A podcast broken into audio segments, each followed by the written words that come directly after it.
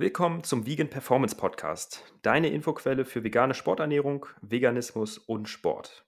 Wir, das sind Dominik Machner, Sport- und Ernährungstherapeut und Marc Dittmann, Sportwissenschaftler und Online-Coach. Dieser Podcast wird unterstützt von TrueV. TrueV, T-R-U-E, Leerzeichen V-E-E, -E, bietet vegane Supplemente für ein gesundes und sportliches Leben. Dazu zählen essentielle Aminosäuren, Vitamin B12, Vitamin D und K2 mit Bio-Olivenöl und Algenöl mit den bei veganer Ernährung empfohlenen Omega-3-Fettsäuren, EPA und DHA. Mit dem Code Podcast15 erhältst du außerdem 15% Rabatt auf deine Bestellung. Herzlich willkommen zu einer neuen Folge des Vegan Performance Podcast. Ein paar Wochen ist jetzt schon her, dass wir die letzte Folge aufgenommen haben, aber damals hatten wir direkt zwei in Folge aufgenommen. Und heute haben wir wieder einen Gast, und zwar den Nico Rittenau. Ich vermute mal, die allermeisten von den Zuhörenden werden ihn kennen. Aber Nico, schön, dass du da bist. Wie geht's dir? Hey, danke für die Einladung. Ich freue mich dabei zu sein. Mir geht's gut, danke. Ich hoffe, euch geht's auch gut. Uns geht's auch gut. Danke der Nachfrage. Sehr Auf jeden Fall.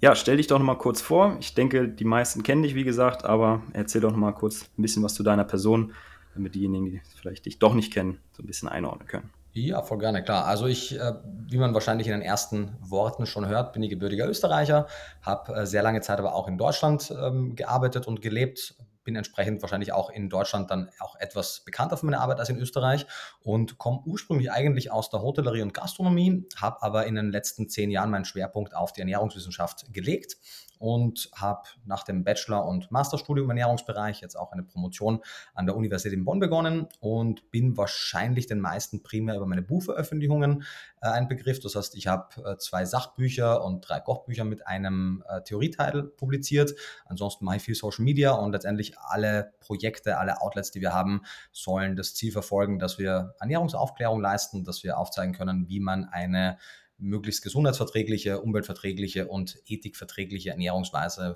auf Bevölkerungsebene sozusagen umsetzen kann. Und da gibt es natürlich viele Wege dazu. Äh, die vegane Ernährung ist einer meiner Schwerpunkte, aber nicht der einzige, aber wahrscheinlich das, wofür meine, die meisten Leute auch meine Arbeit kennen. Und genau, das ist aktuell ähm, eben der Schwerpunkt. Gerade weniger Social Media, mehr Doktorarbeit, aber sobald die Doktorarbeit fertig ist, fertig ist dann wieder mehr Social Media. Dann lass mich doch gerne mal kurz die Frage einschieben, was das Thema deiner Promotion ist. Die habe ich nämlich eben gerade noch erhalten, die Frage. Das wissen, glaube ich, auch gar nicht alle. Das hat ja durchaus auch einen Bezug zu unserem Thema, wo wir darüber sprechen wollen. Ja, ist, ein, ist eine interessante Frage, weil sich meine Doktorarbeit bzw. der Schwerpunkt auch ein Stück weit äh, gewandelt hat im Laufe der Zeit. Also ich promoviere ja jetzt schon seit über zwei Jahren, mal ein bisschen mehr intensiv, mal ein bisschen weniger, weil ich ja viele andere Projekte auch habe. Aber der ursprüngliche Titel meiner Doktorarbeit war die Bindungsformen von Nährstoffen in Lebensmitteln mit dem Schwerpunkt jene von der DGE als potenziell kritisch ähm, des kritisch genannten Nährstoffe besser zu erforschen, so ein bisschen wie ich es auch schon in Vegan Klischee beschrieben habe, aber eben noch einige Stufen tiefer. Und mein Doktorvater, der zwar selbst ein Vegan ist, aber dem Thema sehr offen gegenübersteht, wollte, wollte eben mit meiner Arbeit einfach noch einmal ein bisschen eine bessere Publikation haben, die auch wissenschaftlich sattelfester ist, um zu zeigen, dass jene Nährstoffe, die gemeinhin bekannt sind als kritisch, wenn man es zum Beispiel vom DE-Paper kennt, eben durch eine überschaubare Supplementierung plus eine, eine gute Lebensmittelauswahl deckbar sind, dass einige der Bedenken vielleicht auch etwas überzogen sind. Und das heißt, wenn man es jetzt sehr vereinfacht sagen möchte, war die ursprüngliche Positionierung und Ausrichtung meiner Doktorarbeit durchaus eine im weitesten Sinne pro-vegane, die also die bestehenden Erkenntnisse vertiefen wollte und eine, eine, eine festere Position für den Veganismus finden wollte. Im Laufe des Rechercheprozesses, weil ja natürlich auch das ganze Ergebnis offen stattfindet und ich zwar natürlich eine Idee hatte, in welche Richtung es gehen wird, aber am Ende des Tages anhand der Daten meine Meinung auch flexibel halte, hat sich die Doktorarbeit thematisch etwas verändert in Richtung, dass es weiterhin natürlich auch um die Bindungsformen geht, die in Nährstoffen, also wie Nährstoffe in Lebensmitteln drin sind, weil das ist weiterhin relevant. Sie wurde aber um einige der Nährstoffe ergänzt, die man jetzt in klassischen äh, Papieren, Positionspapieren zum Thema der veganen Ernährung oft nicht so findet. Über einige sprechen wir ja vielleicht heute eh, sei es jetzt äh, Cholin, die Carni-Nutrients, äh, gewisse Fettsäuren und weiteres. Und die finden jetzt eben auch Einzug in die Doktorarbeit und zeigen nach meinem aktuellen Verständnis, natürlich die Doktorarbeit ist noch nicht fertig äh, geschrieben, bei weitem noch nicht, aber nach dem aktuellen Recherchestandard, zumindest in einigen Fällen, ein bisschen ein, ein komplexeres Bild von der veganen Ernährung, zumindest für gewisse Individuen, als ich es am Anfang der Doktorarbeit gedacht hätte. Mhm. du hast ja noch weitere Projekte, an denen du permanent arbeitest. Vielleicht magst du die auch mal so kurz skizzieren. Du teilst ja durchaus auch in Social Media, was du noch so weiteres machst, aber vielleicht kannst du das auch noch mal kurz beschreiben, was da sonst neben der Promotion noch ansteht.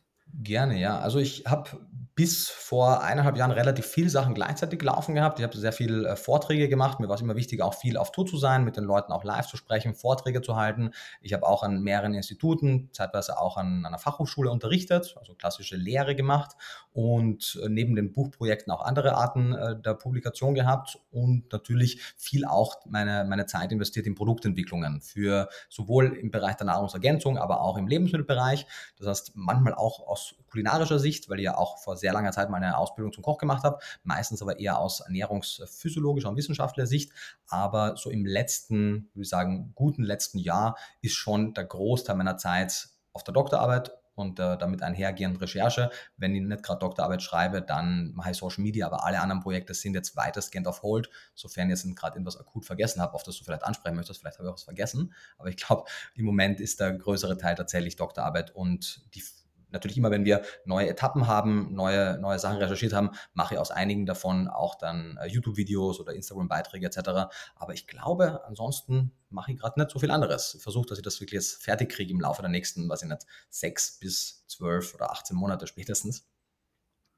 Irgendwann muss man sich auch ein bisschen fokussieren, ne, wenn man noch immer auf den Messen dabei ist. Du warst ja bei der bei der Veggie World und bei der Veginale auch mhm. bis letztes Jahr dabei. Ne? Das ist ja auch seit diesem Jahr nicht mehr der Fall. Das genau, kostet auch einfach viel Zeit, wenn man da die Wochenenden noch mit investiert. Partnerin hast du auch und Promotion, das ist einfach super viel zu tun mit Watson, die Sache. Ähm, und da leidet ja irgendwann auch was drunter. Das hast du, glaube ich, auch mal in einem YouTube-Video gesagt, dass du dann bestimmte Sachen sonst im Leben vernachlässigen musst. Und das kennen wir natürlich alle, geht bis zu einem bestimmten Punkt nur. Und dann muss man gucken, wie man sich ja, priorisiert.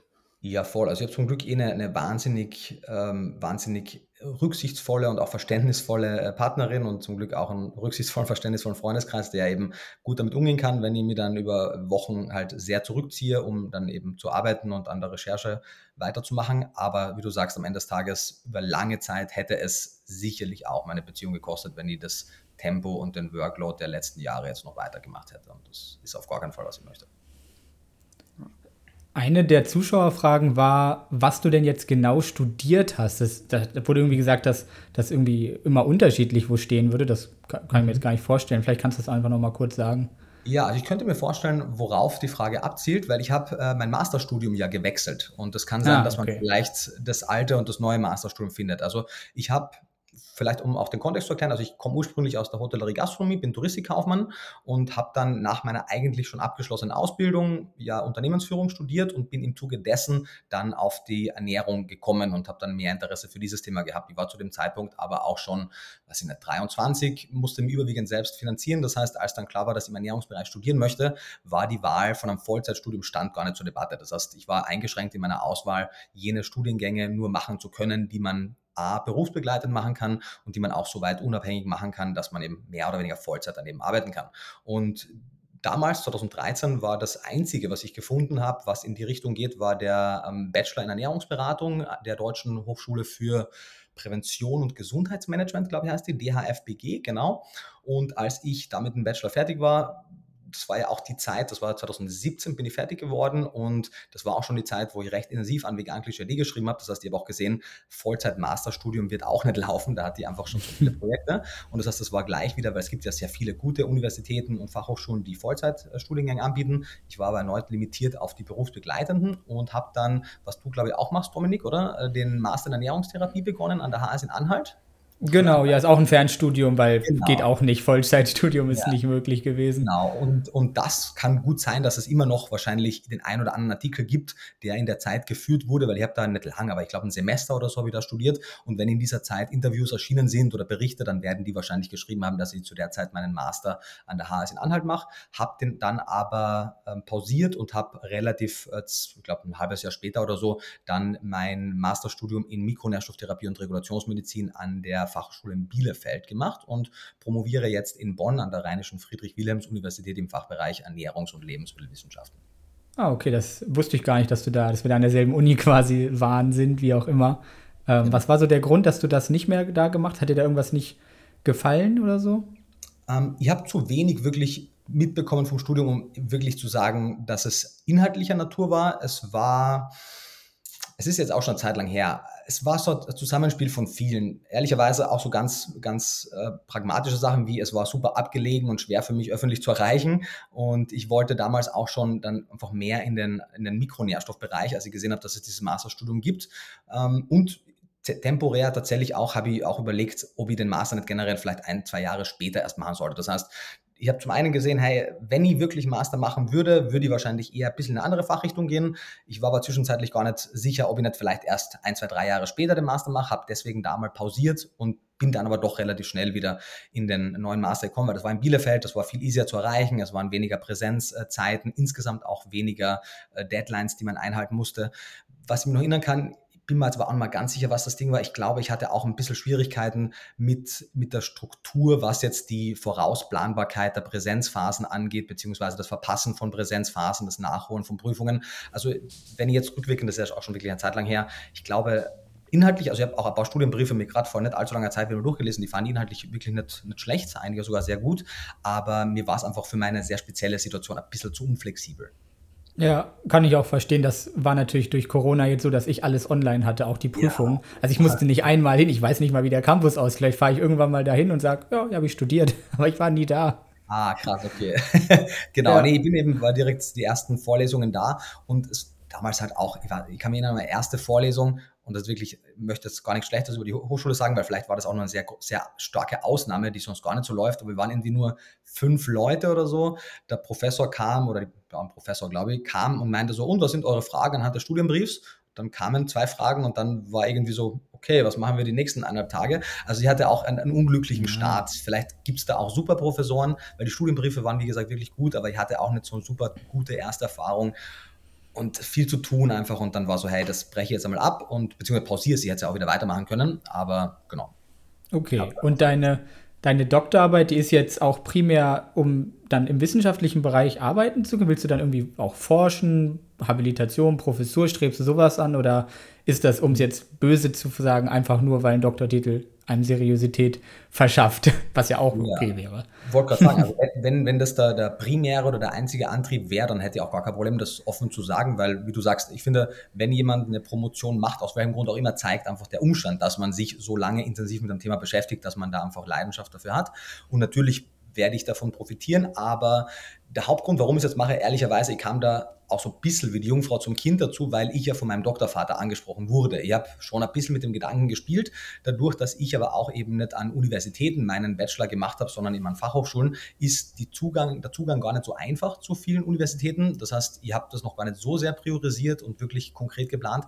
Als dann das Angebot kam, war für mich klar, hey, das ist eine Exzellenzuni, das Thema ist super, der, der Doktorvater super, da habe ich gar nicht groß überlegt, auch wenn ich damals und selbst heute nicht hundertprozentig weiß, wo ich mich in zehn Jahren sehe. Also spätestens durch Covid habe ich eh aufgehört, länger als vielleicht einmal so zwei Jahre nach, nach vorne zu planen.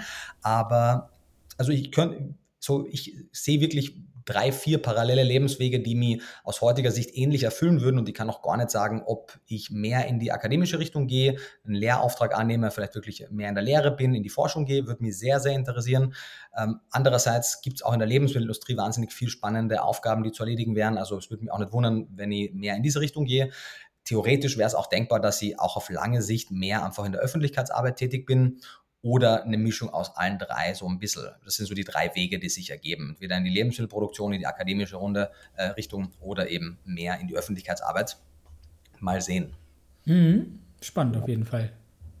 Genau, und äh, vor allem, also ehrlicherweise, die beiden Studiengänge von mir waren ja beide nicht extrem biochemielastig ähm, und Biochemie ist einfach wichtig natürlich für die ernährungswissenschaftlichen Grundkenntnisse und von daher, weil mein Doktorvater Biochemiker ist, war es auch einfach für mein privates Wissen mir auch wichtig, noch eine Promotion raufzusetzen, weil ich sehr viel Verständnis erst rückwirkend jetzt bekommen habe über Sachen, die wahrscheinlich gewisse Leute, wenn sie Vollzeit Ernährungswissenschaft studieren, an einer Universität mit einem stärkeren Fokus auf Biochemie, wahrscheinlich das schon im Laufe des späten Bachelor- und oder Masterstudiums kriegen. Und deswegen war es auch einfach inhaltlich für mich spannend und das Thema eben auch der Bindungsformen ist etwas, was mir natürlich ein Begriff war, aber wie wichtig es ist und wie komplex und, und interessant es ist, wurde mir dann erst eben durch meinen Doktorvater bekannt, der mir das auch wirklich schmackhaft gemacht hat. Also der musste mir jetzt schwer überzeugen, dass ich es mache, aber der hat es mir auf jeden Fall auch sehr schmackhaft gemacht. Mhm. Was man, glaube ich, Leuten, die jetzt sehr viel Biochemie-Fokus haben, so ein bisschen vorwirft, ist man auch so einen gewissen Tunnelblick vielleicht mhm. bekommt, dass man so komplett eintaucht in die Mechanismen und dann halt so ein bisschen das, den Wald vor lauter Bäumen nicht mehr sieht. Siehst du diese Gefahr auch oder hast du das einfach beides so komplett im Blick? Also per se sehe die Gefahr auf jeden Fall. Und ich habe auch, also eine der größten Aha-Momente waren so meine ersten Gespräche mit meinem Doktorvater, als wir wirklich einfach nicht auf einen Nenner gekommen sind. Wenn wir über ein Thema gesprochen haben, über Nährstoff, einfach aus so krass unterschiedlichen Blickwinkeln versucht haben, über ein Thema zu sprechen, über Nährstoff, dass da wirklich quasi jemand hätte vermitteln müssen. Das war sehr interessant für mich zu sehen. Auch was für unterschiedliche überhaupt Ziele man in einer Besprechung als Ernährungswissenschaftler oder als Biochemiker hat. Das heißt, äh, das sehe ich definitiv, dass die, die Gefahr da besteht, sowohl in die eine als auch in die andere Richtung. Ähm, ich würde sagen, von meiner Betrachtung her, mir hat es deutlich mehr geholfen als geschadet, weil es gewisse Defizite, die ich ohne Frage aufgrund des Teilzeitstudiums hatte an Fachhochschulen, die solide waren, aber es gäbe definitiv Institutionen, wo man hätte noch mehr machen können, das jetzt hier nachholen kann. Aber du hast vollkommen recht, natürlich, die Mechanistik und alles ist relevant, aber am Ende des Tages, vor allem wenn es jetzt um Public Health und ähnliches geht, natürlich sind da die mechanistischen Daten nicht das, auf, auf dem, in dem man sich verlieren sollte, bin ich, bin ich ganz bei dir. Hast du da ein Beispiel vielleicht, wo mhm. ihr so ein bisschen konträr wart, aus unterschiedlichen Perspektiven argumentiert ja. habt? Also ich kann, ein, eine Sache, die mir im Gedächtnis geblieben ist, war zum Beispiel als äh, damals relativ am Anfang noch, auch als wir die Konzepte für die ersten Multinährstoffe geschrieben haben. Äh, und mein Doktorvater ist Eisenforscher, der hat zwei sehr ausführliche Bücher zum Thema Eisen publiziert, hat damals auch seine Habilitation zum Thema Zink gemacht. Also der ist generell ein Mineralstoff-Experte, wirklich sehr, sehr tief in dem Thema drin. Und eben aus Ernährungswissenschaftler Sicht die Frage gestellt, was seiner Meinung nach die besten Bindungsformen für die Eisensupplementierung in dem Multinährstoff wären. Und er konnte mir einfach die Antworten darauf geben, weil das eine Frage ist, die er sich noch nie gestellt hat in seiner ganzen Karriere, welche Form als Nahrungsergänzungsmittel sinnvoll wäre, weil er alles Mögliche erforscht hat, aber sich halt als Biochemiker noch nie die Frage gestellt hat, wenn ich jetzt ein Produkt kreiere, welche Bindungsform in Supplementen gibt es denn überhaupt und was sollte man da nehmen? Das fand ich mhm. total interessant. Und halt 99 Prozent der Dinge, mit denen er sich im Thema Eisen beschäftigt, mit denen habe ich mich noch nie beschäftigt und mit vielen davon werde ich mich wahrscheinlich auch nie beschäftigen, weil sie für meinen Alltag ehrlicherweise keinen Sinn haben und also keine, keine Verwendung finden und auch für die beratende Tätigkeit und weiteres. Das ist alles super interessant, wichtige Grundlagen, aber das ist eben so die unterschiedlichen Blickwinkel auf ein und dasselbe Thema. Mhm. Ja. Ja. Davon gibt es auf jeden Fall mehrere Stories, okay. die im Laufe ist. Und mittlerweile, glaube ich, haben wir uns gut aneinander angenähert. So, ähm, ich weiß halt so, welche, welche Themen er bespielt und worüber wir sprechen, wenn wir über gewisse Themen sprechen. Er hat mittlerweile, glaube ich, auch ein bisschen mehr, ähm, was sind Geduld ist das falsche Wort, ich glaube, er war schon überrascht, was ist wie, wo seine anderen ähm, promovierenden Studenten herkommen. Ich glaube, viele sind auch Biochemiker. Das heißt, der musste sich da, glaube ich, auch wirklich thematisch auch auf mich ein bisschen einstellen und in der Kommunikation. Aber mittlerweile sind wir da ein eingespieltes Team und publizieren nächstes Jahr auch ein oder zwei gemeinsame Bücher. Also mittlerweile sind wir auf einem, denke ich, auf einem guten Nenner. Okay, sehr schön. Worum geht es da in den Büchern? Wenn du, um, wenn du ein bisschen also, äh, ja, ja, willst. Ja, kann man gerne machen, klar. Also es wird, ähm, vermutlich wird es nächstes Jahr rauskommen. Es kann auch sein, dass es sich noch verzögert, aber aktuell würde ich mal sagen, dass Herbst nächsten Jahres realistisch ist, werden wir Teile der Doktorarbeit als ein Buch publizieren, was, der Titel steht noch nicht fest, der Arbeitstitel ist vegane Ernährungswissenschaft, mal gucken, äh, wo es einfach darum geht, quasi das, was in Vegan Klischee AD 2018 vor fünf Jahren aus heutiger Sicht auch an manchen Stellen etwas zu oberflächlich publiziert wurde, noch einmal auf ein deutlich fundierteres, äh, sattelfesteres Konstrukt äh, zu setzen und eben jene Nährstoffe, die im Laufe der letzten Zeit dazugekommen sind, ähm, noch einmal zu besprechen und quasi, weil Vegan die wird genauso wie auch die anderen Bücher mit der jetzigen Auflage auch auslaufen und das wird dann quasi ein Nachfolger und wird das Ganze auf den neuesten Stand bringen. Und dann ist es noch wahrscheinlich, weil ja der Herr Professor Dr. Klaus Günther zwei Bücher zum Thema Eisen publiziert hat, aber die natürlich abseits der akademischen Welt jetzt nicht so viel Verbreitung gefunden haben und dieses teilweise doch sehr wichtige Wissen der Allgemeinbevölkerung nicht so angelangt ist, dass wir quasi so ein bisschen ein vereinfachtes, aber trotzdem noch fundiertes Praxis-Eis- und Kochbuch machen. Also auch mit Rezepten und am Theorieteil, wo wir die wichtigsten Infos zum Thema Eisen, weil ja Eisen auch in der Mischkost immer noch einer der wenigen, zumindest bei Frauen, immer noch relevanten Mangelnährstoffe ist, das ein bisschen aufzuzeigen und auch zu zeigen, was pflanzliche Eisenquellen sind, was es mit Ferritin gebundenem Eisen auf sich hat und so weiter. Und das ist auch gerade im Gespräch, genau, dass wir das machen. Das sind so die zwei Projekte. Ist ja auch bei Sportlern, der Sportpodcast, auch ein Thema, ne, mit dem Eisen quasi. Ja. Genau, das, das steht auch mal gucken. Es kann auch wirklich sein, dass es sich vielleicht noch auf 25 verschiebt, aber wir arbeiten auf jeden Fall schon so ein bisschen daran und das ist meistens ein Zeichen, dass es dann eigentlich ein Jahr später soweit sein sollte. Nico, du hast ja gerade schon dein Buch angesprochen, Vegan Klischee AD 2018 rausgekommen und war ja auch, glaube ich, so das, was dich so richtig bekannt hat werden lassen. Zumindest mein Eindruck. Und ich glaube, zu der Zeit waren wir auch schon auf dich aufmerksam geworden. Ich hatte dich auch dann erstmalig, glaube ich, auf der Veggie World gesehen in Hannover. Ich weiß nicht, in welchem Jahr das war, als Speaker. Und da hast du die, glaube ich, in der Wahrnehmung der veganen Bubble, warst du so der deutsche Michael Greger und hast die vegane Ernährung einfach sehr gut verteidigt, sag ich mal, vor Kritikern. Und jetzt nach der Social Media Pause haben ja viele dich auch kritisiert, weil sich deine Position verändert hat. Du hast gerade schon ein bisschen angerissen, da wird es nochmal eine Überarbeitung geben. Es gibt Nährstoffe, die jetzt auch in der Diskussion sind, ob sie vielleicht als kritische gezählt werden müssen in der Zukunft. Und da wäre jetzt so die ketzerische Frage, vegan-Klischee doch nicht mehr AD. Müssen wir jetzt Angst haben, alle vor Defiziten, können wir nicht mehr vegan leben? Hm. Wie würdest du das sehen oder beantworten? Ja, ist eine wichtige Frage, natürlich eine große Frage, mit der wir wahrscheinlich eine Podcast-Episode füllen könnten. Von daher versuche ich mich nicht zu sehr im Detail zu verrennen. Ähm, grundsätzlich mal vorab vielleicht. Die, also meine, mein Standpunkt heute, und der wird sich vielleicht auch noch in Details bis zum Ende der Doktorarbeit ein bisschen noch anpassen, aber ich denke von der Position her nicht mehr grundlegend. Meine Position, Status quo heute ist, dass es definitiv Personen gibt, die sich einwandfrei mit überschaubarem Aufwand auch weiterhin vegan ernähren können und das auch anhand ihrer genetischen Prädisposition und ihrem, ihrem doch relativ einzigartigen Setup super gut können. Und am anderen Extrem gibt es Leute, für die es trotz hohem Aufwand sehr schwer möglich ist und womöglich gewisse Personengruppen bzw. Personen, bei denen es zumindest unter den aktuellen Rahmenbedingungen nicht funktioniert. Und die allermeisten Leute werden aber auf diesem Spektrum irgendwo dazwischen sein. Zwischen es geht super easy und man muss sich gar keine Gedanken machen, außer vielleicht Multinährstoff zu nehmen und man hat schon alles Mögliche probiert und hat trotzdem Schwierigkeiten. Die meisten werden in der Mitte sein, vermutlich eher auch in Richtung, es funktioniert mit überschaubarem Aufwand. Also meine kritischere Position ist überhaupt nicht, dass niemand mehr sich vegan ernähren soll oder dass jetzt alle Leute in den letzten Jahren ihrer Gesundheit einen großen, einen großen Schaden angetan haben mit einer veganen Ernährung. Das Primäre, worauf ich gestoßen bin, sind einfach die genetischen Unterschiede, die größer sind als erwartet in Bezug auf gewisse Stoffe, die wir ausschließlich oder überwiegend in Tierprodukten finden, für die Menschen eine gewisse Eigensynthesekapazität haben, weswegen sie nicht als klassisch essentiell gelten, aber wir eben sehen, dass sie für einige Menschen durchaus sehr relevant für ihre Gesundheit sind. Und die sind bis jetzt nicht so sehr in den Fokus der Allgemeinheit geraten, weil selbst wenn man moderate Mengen an Tierprodukten isst und man aber ein schlechter Synthese, also ein schlechter Selbstbildner ist und eine schlechte Eigensynthese hat, dann wird einem trotzdem nicht so sehr auffallen, als im Vergleich zum Beispiel zu einer veganen Ernährung, wo man dann gegen null von gewissen vorgeformten Nährstoffen hat.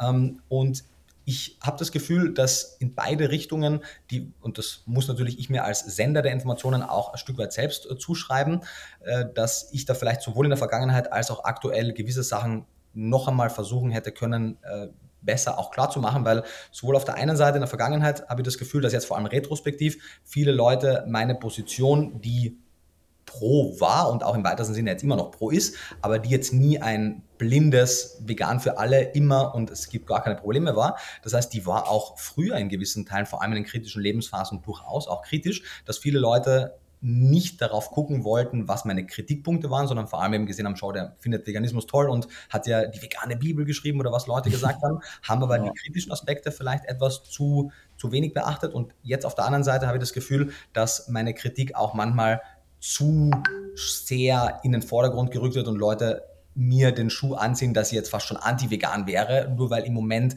die Kommunikation etwas mehr darauf liegt, weil das halt jetzt gerade ein relevantes und aus meiner Sicht sehr akutes und aktuelles Thema ist. Ähm, das vielleicht vorab gesagt. Und zum Thema Vegan-Klischee AD oder noch nicht AD oder vielleicht AD.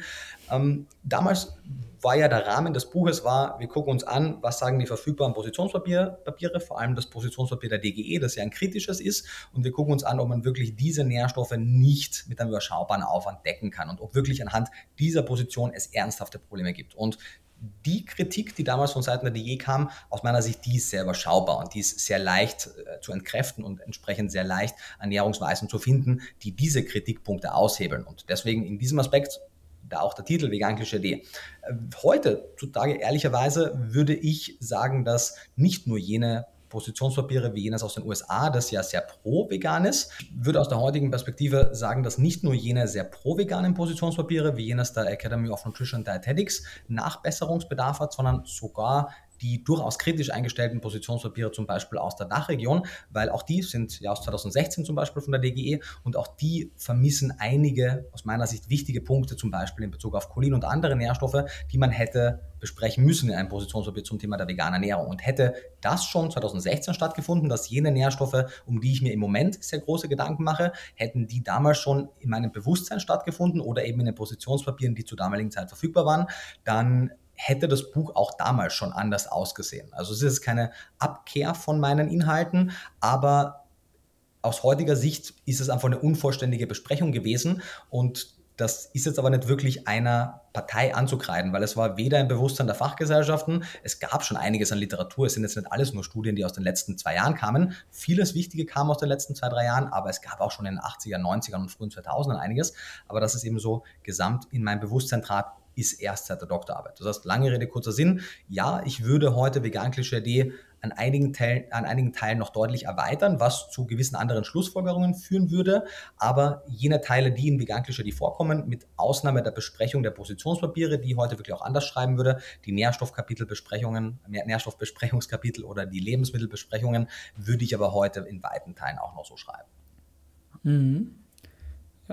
Was ganz spannend war, ich habe mir vorhin heute Vormittag noch mal ein paar Videos von dir angeguckt bei YouTube, ist, dass sich der Tonus irgendwie unter deinen Kommentaren oder in der Community so ein bisschen verändert hat seit deiner äh, Social Media Pause. Ich weiß nicht, ob du den Eindruck teilst, das kannst du gerne auch noch mal sagen. Aber das eine Video zum Thema Cholin, das war, glaube ich, aus dem letzten Jahr. Und jetzt die neueren Videos zum Thema Arachidonsäure, Omega-6, das war, glaube ich, erst vor einem Monat online gegangen. Und die Kritik ist, sag mal, viel negativer jetzt bei den neueren Videos als bei den alten Videos. Glaubst du, das liegt daran, dass jetzt einfach zu viele Nährstoffe hinzugekommen sind auf einmal, was die Community irgendwie nicht verkraften konnte? Vorher hat man gesagt, okay, da kam jetzt noch einer dazu, vielleicht noch ein zweiter. Jetzt sind es fünf, sechs und so weiter. Wir wollen sie auch gleich nochmal beim Namen nennen, welche es sind und warum du glaubst, dass man sie bald dazuzählen sollte. Mhm. Aber denkst du, die Community sei einfach jetzt überlastet mit zu vielen neuen Produkten, die sie vielleicht nehmen müsste, Kostenfaktor und Durchblick und die ganzen Anekdoten? Du hast ja auch das Video mit deiner Freundin Katharina aufgenommen, mhm. wo sie von ihren ähm, Symptomen oder ihren Beobachtungen spricht. Das hat ja auch die Runde gemacht. Wie siehst du das? Ja, also was du ansprichst, ist sicherlich, wenn es nicht der einzige Faktor ist, zumindest definitiv ein großer Faktor, weil wenn man sich ja, man, sieht es ja auch in der Nährstoffforschung, Vitamin B12 war das letzte klassische Vitamin, was im Jahr 1944 als essentiell klassifiziert wurde. Und dann haben wir einen großen Sprung bis 98 als das IOM Cholin dann als nächsten essentiellen Nährstoff unter den Vitaminen benannt hat. Und so ein bisschen war es auch fast in der veganen Bewegung. Es waren jene, die kritisch sind, schon sehr lange bekannt. Es war vielleicht ein bisschen Diskussion über die Omega-3-Fettsäuren und die endogene Synthesekapazität von DHA. Das war vielleicht schon davor ein bisschen ein Thema, aber die restlichen Sachen waren eigentlich relativ gesetzt, dass man hierzulande Jod und Selen haben sollte, beziehungsweise die Jodsalzprophylaxe hier sinnvoll ist, dass man B12 braucht und Vitamin D. Da war relativ wenig Diskussion, dass man kein Milch trinkt, dass man sich wirklich um die Kalziumzufuhr Gedanken machen muss. Das war relativ un undiskutabel. Und ich würde sagen, so ein neuer Nährstoff, keine Ahnung, alle paar Jahre, das würde man verkraften. Und deswegen glaube ich, war Cholin, obwohl es ja schon auch ein schwieriges Thema ist, weil vor allem in Bezug auf die Supplementierung das gar nicht so leicht umzusetzen ist, weil die Formen, die gängig sind und leistbar sind und verfügbar sind, nicht ganz so eine gute Bioverfügbarkeit haben, die, die besser funktionieren, oft sehr bulky sind. Aber trotzdem war das, wie du, wie du richtig sagst, das war jetzt ein neuer Stoff, okay, hat man gefunden. Ich habe ja auch damals beim, beim Cholin ja auch schon gesagt, dass das nichts ist, was 100% aller vegan lebenden Menschen betrifft, weil die Synthesekapazitäten sich ja auch hier sehr verändern äh, von Mensch zu Mensch und auch im Laufe des Lebenszyklus. Das heißt, aus meiner Sicht war da einfach noch sehr viel mehr Wohlwollen auch auf Seiten der Community, vor allem weil das das erste und bis dato ja fast einzige Mal war, dass sie überhaupt Kritik am Veganismus in so einer expliziten Form geführt hat. Wir haben natürlich Stolpersteine aufgezeigt, aber das war das erste Mal, dass sie das etwas, etwas mehr in die heutige Richtung gemacht hat. Deswegen würde ich sagen, wie du richtig festgestellt hast, dass es einfach abnehmendes Wohlwollen ist im Laufe der, der Nährstoffe, die dazukamen. Und natürlich, was auch noch mitkommt, wenn jetzt neue Nährstoffe in der Literatur auftauchen, und mittlerweile haben wir den Vorteil, dass ich so mit Foodist, also mit Watson und anderen Unternehmen kooperiere. Das heißt, wenn mir neue Nährstoffe auffallen, dann geben wir das natürlich an die Unternehmen weiter und sobald die können, entwickeln die dazu Produkte, was aus meiner Sicht primär hilfreich ist, weil dann hat man nicht nur ein Problem, sondern auch eine potenzielle Lösung. Man kann ja entscheiden, ob man es jetzt dann annehmen möchte oder nicht. Aber ich verstehe natürlich, dass Leute den Eindruck haben, wenn sie meine Arbeits Weise nicht nachvollziehen, weil ja nicht alles transparent außen kommuniziert wird, dass sie das Gefühl manchmal haben, dass ich quasi ein Problem kreiere, wenn es einen neuen Nährstoff dazu gibt und nicht die eigentliche Vorgehensweise, dass wir potenzielle Engpässe sehen, daraufhin dann eine Produktentwicklung anstoßen und dann mit dem Produkt entsprechend auch die Inhalte vermitteln und halt aufzeigen, dass es die gäbe. Ähm, das heißt, so dieses, dieser Appeal der Interessenskonflikte schwingt sicherlich auch äh, mehr mit in diesem Kontext mittlerweile.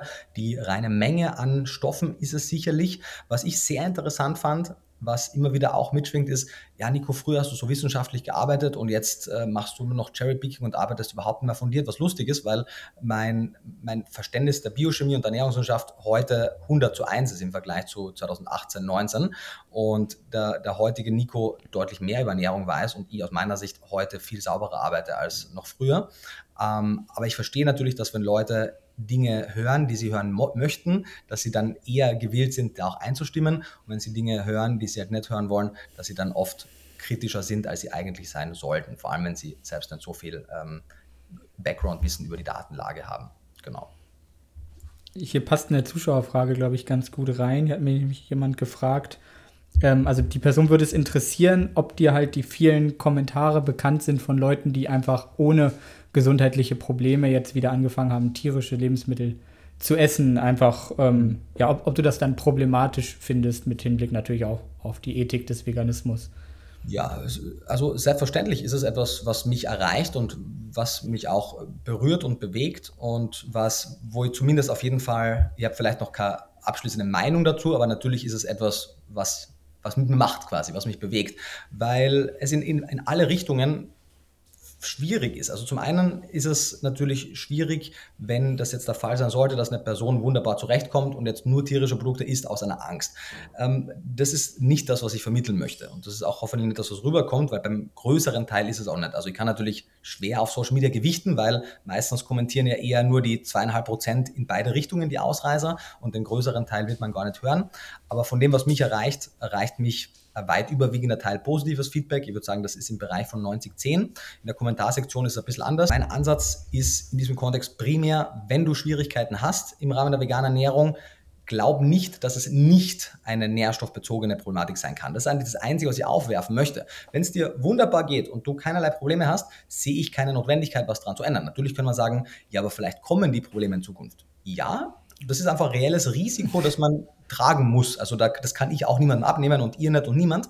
Wenn man ähm, die Sorge hat, dann muss man mehr supplementieren oder was auch immer machen. Also ich kann ja die Entscheidung natürlich der Leute nicht abnehmen, aber mir geht es primär darum aufzuzeigen, dass es nicht irrelevante Menge an Leuten gibt, die ernsthafte Probleme haben, von denen, und das ist zumindest biochemisch plausibel, im Einzelfall natürlich immer kritisch zu bewerten, wie viel Placebo, Nocebo und oder andere Störfaktoren da mitspielen, aber dass es einige Personen gibt, die nachvollziehbarerweise Verbesserungen ihrer Gesundheit erfahren und die möchte ich einfach, denen möchte ich mehr Gehör verschaffen und die auch den Leuten sagen wir mal, mehr Ernsthaftigkeit in diese wirklich wichtige Debatte reinbringen. Ich möchte nicht sagen, dass jeder Mensch jetzt seine vegane Ernährung an den Nagel hängen sollte. Und aus meiner Sicht, wenn jemand keinerlei Probleme hat und von einer Person hört, dass es potenziell kritische Nährstoffe gibt und anhand dessen einfach wieder anfängt, Tierprodukte zu essen, ohne jetzt der Person was zu unterstellen, dann, aber dann, wenn es nicht ich gewesen wäre, dann wäre es einen Monat später vielleicht was anderes gewesen. Also da muss man halt schon auch ein bisschen eine Sattelfestigkeit mitbringen und sich einfach in seinen Entscheidungen wohlfühlen. Und ehrlicherweise finde ich es auch, also natürlich finde ich es tragisch in dem Aspekt, dass ich aus ethischen Gründen vegan wurde. Das ist der einzige Grund, der für mich dafür spricht, sich vegan zu ernähren. Ich halte weder die ökologischen noch die gesundheitlichen Argumente für wahnsinnig valide, was nicht heißt, dass man sich nicht gesund vegan ernähren kann, aber dass jemand aus gesundheitlichen Gründen vegan wird, das hält einfach aus meiner Sicht keiner kritischen Betrachtung stand. Das heißt, ich habe da eine, eine, sehr starke ethische Motivation dahinter. Und natürlich tut es mir aus dem Aspekt heraus weh, wenn ich weiß, dass das vielleicht zumindest kurzfristig der veganen Bewegung abträglich in der veganen Bewegung abträglich wirken kann. Ich glaube aber, und wenn ich es nicht glauben würde und nicht davon wirklich auch anhand meiner Recherche fest überzeugt wäre, würde ich es auch nicht, so machen, dass wir mittel- und langfristig, wenn wir diese Probleme nicht jetzt klären, mittel- und langfristig ein deutlich größeres Problem aus dem machen werden, dass der veganen Bewegung deutlich mehr schaden wird und damit auch dem Tierwohl deutlich mehr schaden wird. Plus, wenn eine Person jetzt, ohne dass sie schwere Schäden davonträgt, temporär nicht mehr ganz vegan ist, würde ich sagen, ist sie trotzdem noch eine pro-vegane Person, die die Fühler offen halten wird und sich vielleicht zukünftig, wenn dann die Lebensmittelanreichung besser ist oder mehr Forschung da ist, um gewisse Themen zu verstehen, mehr dem Thema wieder öffnen wird und auch wieder umswitchen wird und vielleicht auch weiterhin überwiegend vegan ist. Wohingegen jene Personen, die mit der veganen Ernährungsweise Schwierigkeiten hatten und dann nicht nur keine Hilfe, sondern wirklich Spott, Verschmähungen, Hemmungen, äh, teilweise Drohungen und alles Mögliche bekommen haben, nicht nur nicht mehr vegan sein werden, sondern auch wirklich aktive Gegensprecher für die vegane Bewegung oder gegenüber der veganen Bewegung werden. Und das aus meiner Sicht schadet deutlich mehr jede Person, die quasi zum Anti-Veganer wird, nachdem sie vegan geworden ist.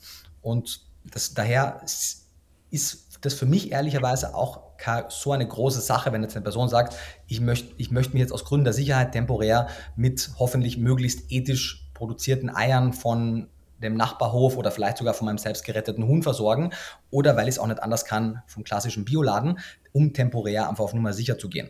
Ist suboptimal, aber sehe ich nicht als so ein großes Problem, weil es eine temporäre Sache ist aus meiner Sicht. Aber habt ihr auch noch keine letztendliche Meinung zu diesem Umstand, ja bitte? Hm. Raffaela hatte ja da auch darauf reagiert, also die militante Veganerin in einem Reel, die, glaube ich, gesagt hatte, oh, danke Nico für dein Video, jetzt können alle, die so ein bisschen Bauchweh haben, wieder tierische Produkte essen. Also die hatte das, was zu erwarten war, finde ich, ja, natürlich sehr stark kritisiert. Das ging, glaube ich, als Reaktion auf euer Interview, was du mit Katharina gemacht hast, äh, wo sie auch von Verdauungsproblemen äh, gesprochen hat und ähm, eine Person, die natürlich sehr ähm, ethisch motiviert ist oder da auch einen Aktivismus betreibt, das weiß man ja von Raffaela, dass sie da ja, ähm, was das, die Art und Weise des Aktivismus angeht, ähm, sehr speziell ist, sehr radikal eben, dass sie sowas natürlich kritisieren würde oder wird, wenn man da aus einmal kleineren Symptomen oder sie hat sie, finde ich, auch ein bisschen dann bewusst wahrscheinlich auch kleingeredet, ähm, dann wieder Tierprodukte isst. Und das ist ja auch, glaube ich, gerade so der Punkt, der viele so ein bisschen aufregt. Ne? Wo zieht man da die Linie? Kann man, weil man das oder das Symptom hat, sofort wieder sagen, ah, okay, ich gehe auf Nummer sicher, esse jetzt wieder Eier, Milchprodukte vielleicht oder sehe ich darüber hinweg und versuche noch andere Lösungen zu finden. Ne? Ja, also aus meiner Sicht, was definitiv dazu zu sagen ist, ist, selbst wenn die Symptome aushaltbar sind, sind das Probleme, auf die man aufmerksam werden sollte. Und zumindest sollte man sie nicht wegkehren. Das heißt nicht, dass man sofort handeln muss und quasi die Ernährung wieder tierproduktlastiger macht, aber wenn man es einfach nur stillschweigt und darüber hinweg sieht, wird es halt auch nicht weggehen. Das heißt, das ist aus meiner Sicht die schlechteste Option, damit umzugehen. In Bezug auf den, wie weit man Handlungen ergreift und welche Tierprodukte man inkludiert, gibt es ja ein wahnsinnig großes Spektrum. Also zwischen so wo ich auch total dafür bin, wenn eine Person, wie sie es ja irgendwie dann versucht hat, ins Lehrliche zu ziehen, hin und wieder mal ein bisschen Blähungen und Aufstoßen hat und dann anfängt wieder und dann Carnivore wird und nur noch Massentierhaltungsfleisch ist, ja, das wäre eine schlechte Reaktion. Aber wenn eine Person ernsthafte Probleme hat und das Problem ist, dass sie gegenüber Menschen einfach keinerlei Empathie hat und das ist eine ihrer großen Probleme auch im Aktivismus und sie auch keine Ahnung hat, wie schlecht es Katharina gegeben, äh, gegangen ist und als ihr Partner bricht es mir das Herz und macht mich wirklich wütend, wenn sie so über Katharina spricht, weil sie hat absolut keine Ahnung, wie sie gegangen ist. Wir haben alle möglichen Dinge versucht und die meisten Leute haben keinen Ernährungswissenschaftler als Freund, der dann so vieles noch davor schon abfangen kann. Wenn sie ansatzweise eine Ahnung davon hätte, was da passiert ist, würde sie nicht so darüber sprechen, aber das ist davon abgehalten. Ähm, wenn Symptome aufkommen, egal ob die jetzt mittelschwer oder sehr schwer sind, gibt es ja im Kontext der veganen Produkte eine sehr große Range von bis. Also zwischen einer Muschel, die kein zentrales Nervensystem hat, oder einem Hühnerei von einem geretteten Huhn und Massentierhaltungsfleisch liegt ja ethisch ein riesengroßer Unterschied. Da liegen Welten dazwischen. Und in manchen Aspekten wird der Verzehr von Muschel vielleicht sogar weniger Tierleitenausbeutung verursachen als eine klassische Getreideproduktion. Aber das haben wir dahingestellt. Das heißt, aus meiner Sicht, was der veganen Bewegung fehlt, ist diese Differenziertheit, wenn es um Tierprodukte geht. Dass es heißt, entweder es ist ein Tierprodukt und es ist ein, ein Problem und es ist wichtig, dass das auf jeden Fall verteufelt wird, aus gesundheitlicher, ökologischer und ethischer Sicht, oder es ist kein Tierprodukt und dann lassen wir es durch, egal wie schlecht der Nährwert ist, egal wie hoch verarbeitet es ist, egal was auch immer. Und das ist auch der Sache nicht dienlich. Also ich bezeichne mich mittlerweile ja auch nicht als vegan. Ich, meine, ich war niemals extrem ähm, fokussiert auf dieses Label, habe aber grundsätzlich, wenn jemand gefragt hat, wie ernährst du dich, schon gesagt, ich ernähre mich vegan oder ich bin Veganer. Und meine Ernährungsweise hat sich jetzt auch nicht drastisch geändert. Primär hat sich meine Supplementierung geändert, aber mein mein Label hat sich definitiv geändert, weil ich gerade anhand der Reaktion einfach sehr enttäuscht von, von dem Umgang mit der Thematik bin, weil Leute eben, solange man quasi irgendwie nur eins zu eins Dinge sagt, die ihnen passen, irgendwie die vegane Bibel schreibt, unterhält es. Und wenn man die gleiche akribische Grundhaltung hat, mit der man bis jetzt gearbeitet hat, aber halt Dinge rausfindet, die in eine andere Richtung gehen, man dann plötzlich wieder Buhmann ist, ähm, dann ist das einfach aus meiner Sicht sehr ideologisch gefärbt und hat mir einfach auch sehr enttäuscht von der ganzen äh, Szene. Und deswegen an meiner persönlichen Ernährung und auch an meinen Zielen hat sich nichts geändert. Ich bin weiterhin äh, der Meinung, dass wir eine dringende Reform Reformation der Mensch-Tier-Beziehung brauchen und dass Tierrechte mehr Einzug in unsere Gesellschaft halten sollen. Aber ich glaube nicht, dass, die, dass der Veganismus, wie er heute gelebt wird, das schaffen wird und dass es auch nicht der richtige Weg dafür ist. Ja. Also du würdest dich jetzt nicht mehr als Veganer in dem Sinne bezeichnen? Also genau. einfach, weil du, weil du dieses Label nicht so gut findest? Genau, also ich mache jetzt kein, darum bin ich nicht mehr Vegan-Video, um Klicks zu sammeln, ja. um, das, um, dann zu sagen, eigentlich mache ich alles gleich, ich möchte mich nur mal vegan nennen. Deswegen in einem Kontext wie hier im Podcast kann man es ja diskutieren, aber ansonsten mache ich da kein großes Aufsehen darum, weil es ja einfach nur ein Label ist. Und genauso wie Label aus politischer äh, also in politischer Sicht schwierig finde oder auch eben in Ernährungsaspekten, ähm, würde ich mich mittlerweile einfach nicht mehr mit irgendeinem Label branden. Also auch wenn ich, egal wie ich mich ernähren würde, ich würde dem keinen Namen geben wollen, weil ich halt sehe, dass die Welt viel komplexer ist als die Schublade einer Ernährung. Und mittlerweile eben mir immer wieder mal, also ich bin jetzt aktuell natürlich viel auf Reisen, aber trotzdem meistens in einem Umfeld, wo es relativ entspannt ist, aber es wird, und es gab auch in der Vergangenheit einmal Situationen, wo ich eine nicht vegane Wahl getroffen habe auf, aufgrund der Umstände oder weil das Lebensmittel sonst weggeworfen wird. Oder ich meine, ich weiß nicht, ob ihr das mitbekommen habt, es gab, ich weiß gar nicht, ich glaube, mit Mischer war das im Podcast, da hat er mir mhm. gefragt, ob man mal Ausnahme mache. Und ich meine so, ja, kommt vor, zum Beispiel, und dann habe ich ich weiß gar nicht, ob das Szenario tatsächlich so schon stattgefunden hat. Das war primär mal ein Gedankenexperiment. Vielleicht hat es aber auch schon mal stattgefunden, wo ich meinte, hey, wenn ich eine Pasta mit Tomatensauce bestelle und mhm dann sag ohne Parmesan und es kommt mit Parmesan und der Kellner mir dann versichert, dass es einfach weggeworfen wird und keiner sonst isst, dass ich es dann essen würde. Und wie gesagt, primär ein Gedankenexperiment, aber ich würde es genauso machen, wenn es mir heute passieren würde. Und nicht nur, dass man, weil man kann ja eine andere Meinung haben, man kann sagen, hey, finde ich nicht gut oder so, aber es wurden ja also erst einmal unter jedem meiner Videos von Dutzenden Leuten Hashtag Nico Parmesan und so ein Bullshit gepostet. Ich habe DMs bekommen, es gab YouTube-Videos darüber, es gab Twitter-Rants darüber, es gab Reddit-Foren-Einträge darüber. Ähm, und da habe ich halt gemerkt, okay, da, da bin ich raus. Also wenn, wenn das die Diskussionskultur ist und wenn das die, die vegane Bewegung ist, dann will ich nicht Teil dessen sein. Und das war so der Moment, wo ich dann auch für mich das wirklich einfach nicht mehr als erstrebenswert gesehen habe, mich für den Veganismus auszusprechen, was aber nichts damit zu tun hat, dass ich mich nicht weiter für Tierrechte ausspreche und für eine Veränderung der Mensch-Tier-Beziehung. Also du hast ja am Anfang auch gesagt, du bist immer noch ethisch motiviert. Es gibt ja auch dann Leute, die sagen, nee, du machst es jetzt nur nicht mehr, weil du es irgendwie eklig findest. Das hast du auch mal irgendwie gesagt. Genau, also da ging es und das ist wichtig, ja. dass wir das mal ansprechen. Ja. Da habe ich nur gesagt, weil wir dieses fiktive Getrei äh, Weide-Rind-Szenario hatten. Und ich bin weiterhin der Meinung, und das kann man vielleicht auch diskutieren, ähm, dass es im einem persönlichen Fall jetzt, zum Beispiel, wenn man in Österreich wohnt, wo es tatsächlich Weidehaltung gibt, dass es hier die ethischere Wahl wäre, ein, zwei Weiderinder pro Jahr zu essen, in Bezug auch auf die tierethischen Aspekte, im Vergleich zu den allermeisten gängigen veganen Ernährungsweisen. Und daraufhin war meine Antwort, ich mache es, ich mache das konkrete Beispiel. Nur deswegen nicht, weil ich mich einfach nicht nur von Rindfleisch ernähren kann, weil ich habe einfach auch ein, mittlerweile einen Ekel gegen Fleisch. Die meisten anderen Tierprodukte finde ich geschmacklich super, also gerade Parmesan, mhm. Eier und so weiter. Mhm. Es ist nicht deswegen, weil ich mich davor ekle, sondern das sind eben ethische Belange. Aber auch hier, wenn ich irgendwann einmal einen festen Wohnsitz hätte in ferner oder naher Zukunft und mir da Hühner retten würde, dann würde ich auch deren Eier essen. Oder wenn irgendein Produkt weggeworfen wird, würde ich es auch davor essen. Also, und habe jetzt aber auch keine Lust dann zu sagen, ich bin aber Free-Ghana oder ich bin, ich würde auch Muscheln essen, weil ich sehe auch da kein ethisches Problem. Auch da gibt es ja dann wieder eigene Bezeichnungen dafür. Und mir ist das einfach zu kindisch, mich da jetzt damit zu be be beschäftigen, welche Bezeichnung jetzt meinem Ernährungsstil äh, gerecht wird, sondern ich versuche im Alltag in jeglichen Aspekten möglichst wenig dumme Entscheidungen zu machen, möglichst kluge Entscheidungen, wenn es geht und die meisten Entscheidungen haben ja mehrere Ebenen. Und ich sehe es halt mittlerweile nicht nur aus der Perspektive, ist es eine ethische Frage, sondern eben auch, ist es eine ökologische Frage, ist es eine gesundheitliche Frage und vieles weitere. Und da werden eben manchmal Entscheidungen rauskommen, die mit dem ganz klassischen orthodoxen Veganismus nicht vereinbar sind. Und das ist auch okay, aber deswegen würde ich mich heute nicht mehr so bezeichnen ich sehe da zumindest ja auch eine klare Trennlinie zu dem, was Misha zum Beispiel in dem Podcast gesagt hat. Der hat, glaube ich, von einer Freundin irgendwie eine Anekdote erzählt, dass sie sich aus sozialen Gründen dazu entschieden hatte, dann doch in manchen Fällen ähm, Milchprodukte oder irgendwas zu essen, wo du dich dann aber auch klar abgegrenzt hast. Und ich würde jetzt auch eben mitgehen, was du gesagt hast mit der Pasta mit dem Parmesan, wenn das kommt, dass das jetzt nicht der veganen Definition widerspricht. Aber da bewegen wir uns natürlich auch sehr in der ethischen, im ethischen Bereich, wo wir jetzt nicht die Experten sind. Ne? Ja, genau. Ja. Oder immer in, in, dem Gespräch ist es auch so, irgendwie, Misha wollte sich unbedingt ein paar Schuhe kaufen und da war Leder dabei und dann hat er sich gekauft. Ja. Was würde ich jetzt auch nicht machen, weil so nice kann ich das Paar Schuhe jetzt auch nicht finden, äh, weil dann kaufen wir einfach ein anderes Paar Schuhe.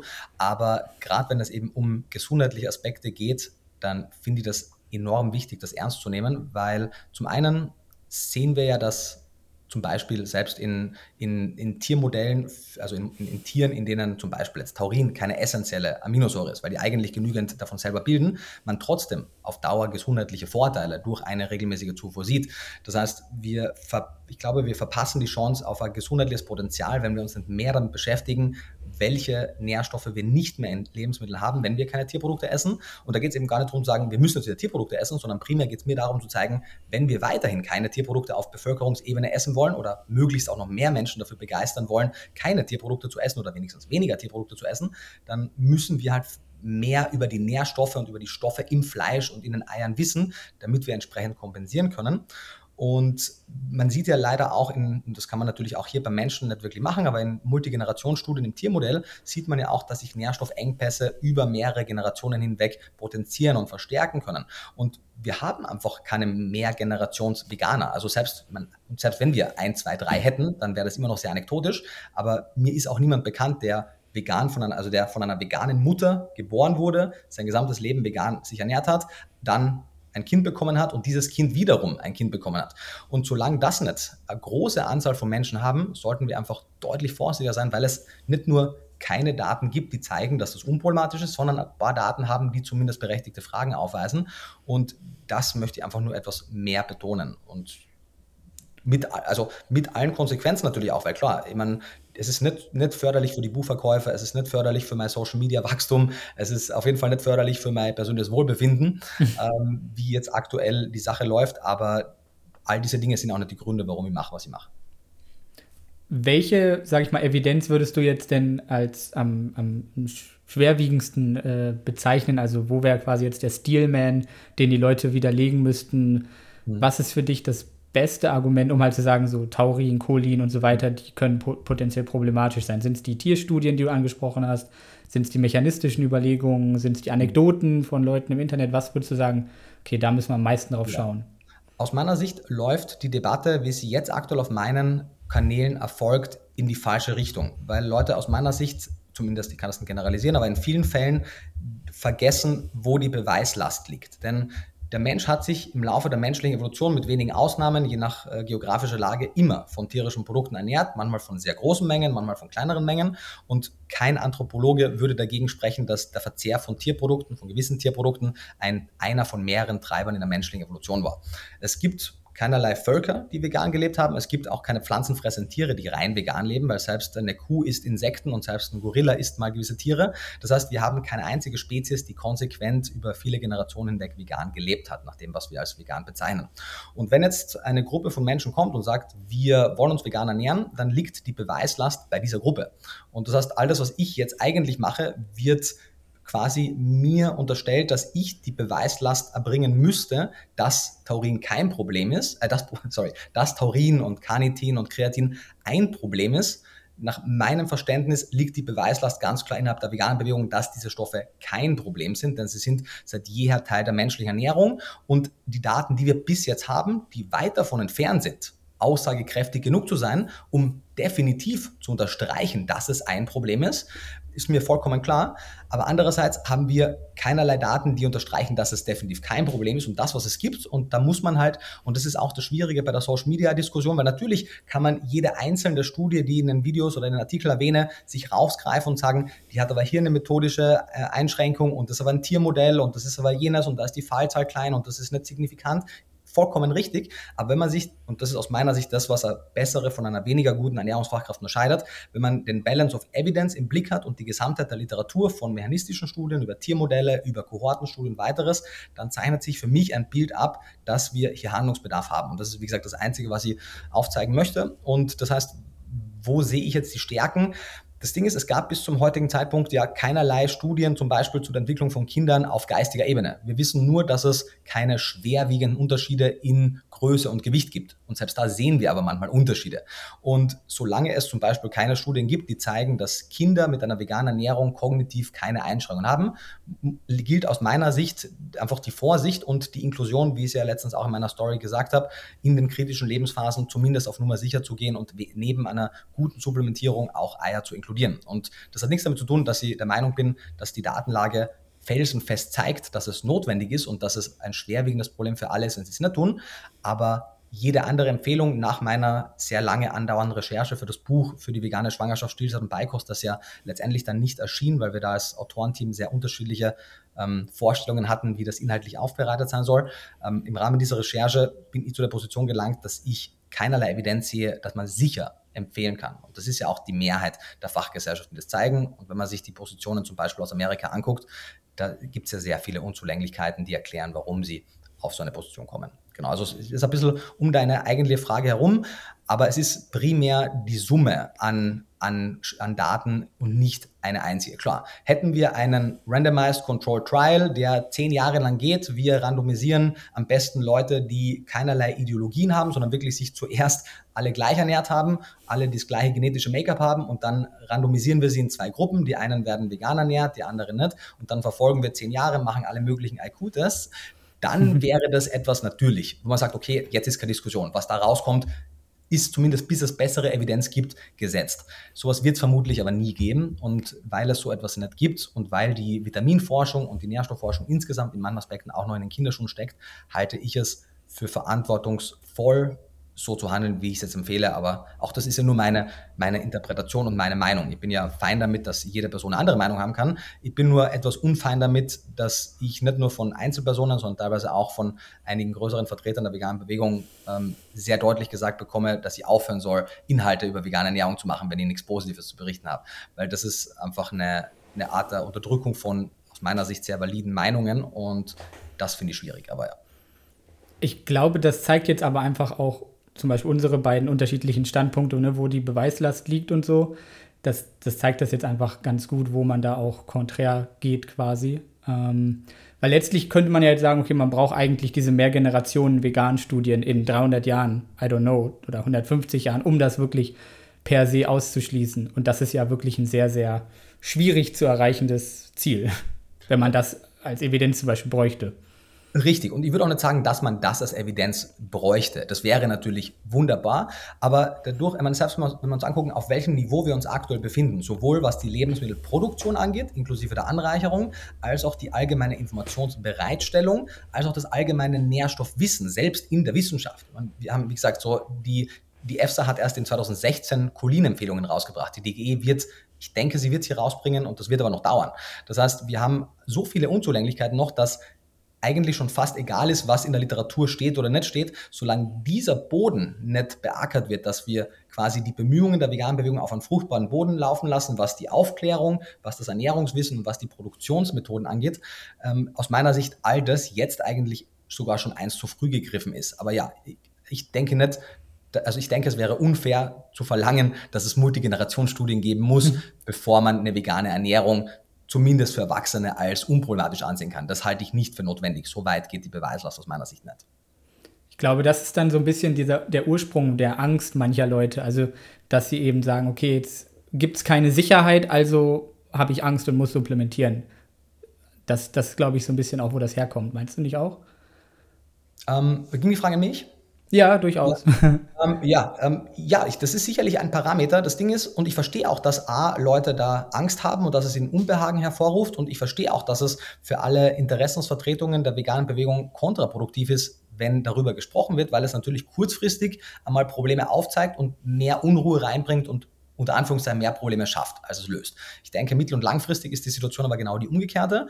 Und aus meiner Sicht ist es einfach ein Recht der Menschen, einfach ohne Vorbehalte informiert zu werden. Und egal, was jetzt mein Ziel als private Person ist, und mein Ziel als private Person unter anderem ist es, eine, eine Änderung der Mensch-Tier-Beziehung herbeizuführen, egal was mein eigentliches privates Ziel ist, ist meine Aufgabe als Ernährungswissenschaftler, die Fakten so möglichst biased wie möglich darzustellen. Und natürlich wollen Leute hören, dass eine vegane Bewegung super easy funktioniert, weil dann fühlt man sich sicher, dann muss man nicht viel darüber nachdenken.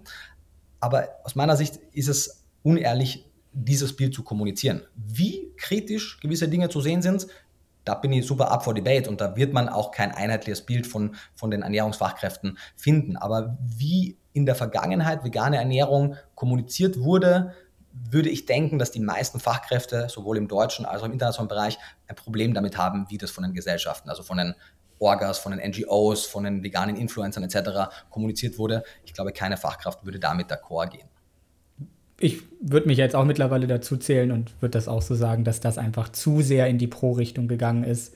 Und jetzt geht es vielleicht ein bisschen auch oft in die, in die Gegenrichtung, dass wir einfach die Anti-Veganer und die Carnivore-Leute haben. Und wir müssen, glaube ich, so ein bisschen den, den guten Mittelweg da wieder finden. Ja, also letztendlich aus meiner Sicht kann man von einem Carnivore genauso viel lernen wie von einem Veganer, auch wenn die die Entscheidungen, die man daraus, die man anhand der Infos, die man kriegt, ableitet, vielleicht andere sein werden und auch die Leute andere Motivationen mitbringen. Aber also ich weiß für mich, dass ich über, über Nährstoffe ähnlich, also primär haben wir Wissen natürlich aus den, aus den Publikationen, aber das Wissen über gewisse Nährstoffe und generell halt äh, das Wissen über gewisse Themen habe ich mehr wahrscheinlich von veganen Gegnern gelernt als von veganen Befürwortern, weil viele vegane Befürworter eben dazu neigen, viele kritische Themen unter den Tisch zu kehren. Und auf der anderen Seite natürlich einige Anti-Veganer dazu neigen, Probleme größer zu machen, als sie sind. Aber zumindest zeigen sie reelle Probleme in einigen Fällen auf. Und dann liegt es ja an den veganen Fachkräften, zu gucken, wie realistisch und wie schwerwiegend das wirklich ist. Aber äh, also ich halte für immens wichtig, dass auch diese Gegensätze weiter miteinander im Gespräch und im Dialog bleiben, weil nur dann können wir aus meiner Sicht wirklich auf gesellschaftlicher Ebene eine sinnvolle Veränderung herbeiführen. Ja, da kann ich zustimmen. Marc, du wolltest was sagen. Ja, genau. Ich finde das ganz spannend zu beobachten, weil Dominik, wir hatten uns ja auch schon in den letzten Monaten immer wieder darüber ausgetauscht, nachdem diese neuen Nährstoffe, die wir jetzt dann auch als nächstes gerne mal benennen wollen, damit die Zuhörerinnen auch wissen, worüber wir hier die ganze Zeit sprechen. Wir haben, glaube ich, bisher erst drei oder vier davon genannt, mhm. ähm, dass da so zwei unterschiedliche Ansätze so dem zugrunde liegen, was du jetzt gesagt hast, Nico, und was du dann gesagt hast, auch auf die wissenschaftliche Einordnung hin, Dominik, dass Nico quasi davon ausgeht, dass wir sicherheitshalber das nehmen sollten, um zu vermeiden, dass Probleme aufkommen. Und der andere Ansatz ist, wie man es vielleicht in der Wissenschaft auch sonst eher machen würde, wir machen es erstmal und gucken, funktioniert es. Und wenn es irgendwann Hinweise gibt, die belastend genug sind, vom Evidenzgrad hoch genug, dann fangen wir an, sag mal, da wirklich was zu machen, wirklich zu intervenieren. Und das ist, glaube ich, auch der Grund, warum es dann diese einen gibt, die sagen, okay, ich supplementiere gar nichts, außer vielleicht das B12 und Vitamin D und Omega-3, was jetzt absolut safe ist. Und die anderen sagen, okay, ich gehe mal davon aus, dass wirklich alles für mich fehlt und ich supplementiere jetzt mal lieber alles. Und das sind, glaube ich, auch diese zwei Extreme, die so ein bisschen aneinander geraten gerade und dann auch zu diesem Konflikt irgendwie in der Community vielleicht so ein bisschen führt. Ja, also wie so oft würde ich sagen, dass sozusagen die zwei von dir genannten Extreme beide ziemlich absurd sind. Also ich würde beide Szenarien ähnlich absurd finden, wenn jemand alles supplementiert, weil er denkt, er kriegt gar nichts und wenn jemand nichts supplementiert. Aber ehrlicherweise in jeglicher Lebensmittelprüfung, wenn wir jetzt an die Novel Food Verordnung denken oder an jegliche Prüfung von neuartigen Lebensmitteln, ist es ja auch nicht so, dass wir sagen, wir werfen das Lebensmittel auf den Markt und wenn die ersten Leute dann tot sind, dann gucken wir mal, ob es ein Problem gibt, sondern das Lebensmittel muss beweisen, dass es sicher ist anhand der Daten und da gibt es ganz klare Vor Vorgaben und erst wenn das erfüllt ist, dann wird es zugelassen. Und nachdem der Veganismus aber kein Lebensmittel ist und die vegane Bewegung halt natürlich auch diesen Vorgaben nicht entsprechen muss, ist es eben möglich, dass die vegane Bewegung in diesem Maße wächst, ohne dass wir all diese wichtigen Studien haben, die, wenn die vegane Bewegung ein Lebensmittel wäre, man eigentlich oder ein Arzneimittel oder was auch immer, man eigentlich hätte haben sollen. Und wie gesagt, mir geht es auch gar nicht darum, dass ich sage, äh, wir wissen ja im weitesten Sinne, welche Nährstoffe in Pflanzen und in Tieren in welcher Konzentration drin sind. Und mir geht es in meiner Arbeit primär darum, zu identifizieren, welche Nährstoffe durch das Weglassen von Tierprodukten wegfallen, welche davon für welche Personengruppen wie problematisch sein können. Und da gibt es natürlich ein paar Fragezeichen. Das heißt, manchmal wird da in Einzelfällen wird genau das kommen, was du sagst. Entweder man ist eher auf der sicheren Seite und nimmt vielleicht einen Stoff oder ein Produkt mehr oder weniger, als es sein müsste, je nachdem, wie man das persönliche Risikoverhalten festsetzen möchte. Aber im Großen und Ganzen und bei der größeren Teil der, der Empfehlungen ist die Evidenz aus meiner Sicht hoch genug, um hier nicht nur auf der sicheren Seite zu sein, sondern vor allem in kritischen Lebensphasen auch wirklich sinnvolle Empfehlungen auszusprechen, die, das ist natürlich die Frage, wie man evidenzbasiert definiert, weil auch hier, obwohl es ja eigentlich ein indiskutables Wort ist, gibt es hier sehr viele Interpretationsspielräume, aber aus meiner Sicht sind die Empfehlungen für die kritischen Lebensphasen handfest genug, um das zu rechtfertigen. Also es ist weniger Air of the Side of Caution, sondern wirklich mehr, es lasst vieles darauf rückschließen und bis es nicht einen Beweis dagegen gibt, wäre so zu handeln. Weil ich denke, so würden wir in den meisten Fällen auch abseits der Ernährung handeln. Aber bin, wie gesagt, da open for debate. Wie sicher würdest du denn sagen, sind es wirklich diese, wir können sie jetzt ja mit den Arachidonsäure, Cholin, Taurin, Carnitin, Kreatin, äh, hier noch was vergessen? äh, ja, was hast du, hast du Taurin genannt? Was ja, Taurin, Carnitin, mhm. Kreatin, Cholin, Arachidonsäure, Anserin, genau. ja, Carnosin, genau. Genau, Hydroxyprolin können wir nennen, genau, beziehungsweise Kollagenproteine, ja. wo Hydroxyprolin und Glycin und so drin ist. Ähm, kann man auf jeden Fall nicht über einen Kamm scheren. Also sind, man muss wirklich da jeden Nährstoff einzeln besprechen, weil eben selbst innerhalb der, der Carni-Nutrient-Gruppe es da A, sehr unterschiedlich viel Publikationen überhaupt gibt, beziehungsweise unterschiedlich starke oder schwache Evidenz dafür gibt. Das heißt, wir müssten das halt dann im Einzelfall durchbesprechen, was wir grundsätzlich natürlich machen können. Ähm, aber bei Born, also wie zum Beispiel beim Cholin, halt ihr da, das ist ja der Grund, warum sowohl 98 IOM als auch 2016 EFSA Zufuhrempfehlungen, also zumindest Adequate Intake Zufuhrempfehlungen ausgesprochen hat, weil sie sehen, dass es zwar, es gibt Leute, die genügend Cholin selbst synthetisieren, beziehungsweise zumindest so viel Cholin synthetisieren, dass sie mit den gängigen, eher cholinärmeren pflanzlichen Ernährungsweisen auch gut zurechtkommen, die gibt es ohne Frage, aber dass beim größeren Teil der Allgemeinbevölkerung die Cholin-Eigensynthese nicht ausreicht. Und nachdem zum Beispiel die Cholin-Eigensynthese bei Frauen halt besser, aus, äh, besser ausgeprägt ist und besser abschneidet als bei Männern, und wir glücklicherweise in diesem Kontext jetzt in der veganen Bewegung halt deutlich mehr Frauen als Männer haben, ist es natürlich auch nicht so gehäuft, wie wenn wir jetzt 50-50 Männer und Frauen hätten und die dann vegan ernähren. Das heißt, ich fürchte eben, dass das und auch weiteres dazu führen wird, wenn die vegane Bewegung mehr gesellschaftlich Relevanz bekommt und dann eben auch beide Geschlechter dann mehr vertreten sind, dass dann auch einige Probleme mehr kommen, weil es gibt auch Nährstoffe, die Männer besser produzieren als Frauen. Taurin wäre zum Beispiel ein Beispiel, aber in vielen Fällen ist die Frau der bessere, bessere Selbstbildner, was ja auch sinnvoll ist, weil sie ja auch das Kind gebären muss. Ähm, das heißt, dazu sagen, das wäre ein Beispiel, Cholin wäre ein Beispiel in der, in der Kategorie, das ist mittlerweile auch, wenn Leute fragen, es gibt so eine Supplementierungspyramide, die ich eben auch nach, nach Grad der Notwendigkeit ansehe. Und da ist eben unten veganer Multinährstoff und auf der nächsten Ebene sehe ich, wenn Cholin eh schon im veganen Multinährstoff drin ist, Cholin und die Omega-Fettsäuren auf einer Ebene. Also das halte ich für ungefähr dieselbe, denselben Grad an Evidenz. Äh, auf der anderen Seite zum Beispiel, wie notwendig es jetzt wirklich ist, dass Personen in der veganen Ernährung zum Beispiel jene kollagenbildenden Stoffe wie Glycin nehmen. Erstens einmal ist es in vielen Fällen was Kosmetisches, beziehungsweise dann auch vor allem sehr langfristig für die Knochengesundheit und nichts so akut Notwendiges für die Schwangerschaft. Und da gibt es auch eben viel weniger Daten, als es beispielsweise das zu Cholin gibt. Und die meisten befinden sich irgendwo da. Zu Kreatin gibt es so viel mehr Studien als zu Anserin und ja. Carni Nutrients. Ähm, daher ja, müssen wir das im Einzelfall besprechen. Wie ähm, oder gibt es noch weitere Nährstoffe, wo du jetzt sagen würdest, ja, die könnten sich auch noch als sehr relevant herausstellen, weil wenn ich mir jetzt vorstelle, was alles in so einem Ei zum Beispiel drin ist, da ist ja eine ganze Menge an Dingen drin. Ich glaube ja, deiner Freundin haben auch die Eier geholfen, aber Arachidonsäure glaube ich nicht. Also vielleicht ist es ja auch die Lebensmittelmatrix, vielleicht sind Stoffe, die wir noch gar nicht kennen, die wir noch gar nicht klassifiziert haben. Genau, und das ist zumindest etwas, was man einfach ehrlich einmal ansprechen muss. Also den meisten veganen Menschen würde allein das Zugeständnis, dass die Möglichkeit besteht, dass dieser Fall eintreten könnte, sehr schwer über die Lippen geht. Und ich mhm. denke, das ist wichtig, das in den Raum zu stellen. Und wie hoch die Chance ist, kann ich überhaupt nicht beurteilen, aber bis jetzt hat sich ja jeder Status quo der letzten Tausenden von Jahren ab zu einem gewissen Zeitpunkt als falsch herausgestellt und wir wussten es besser. Das heißt, ich würde sagen, die Chance ist nicht klein, dass es noch weitere Stoffe geben wird.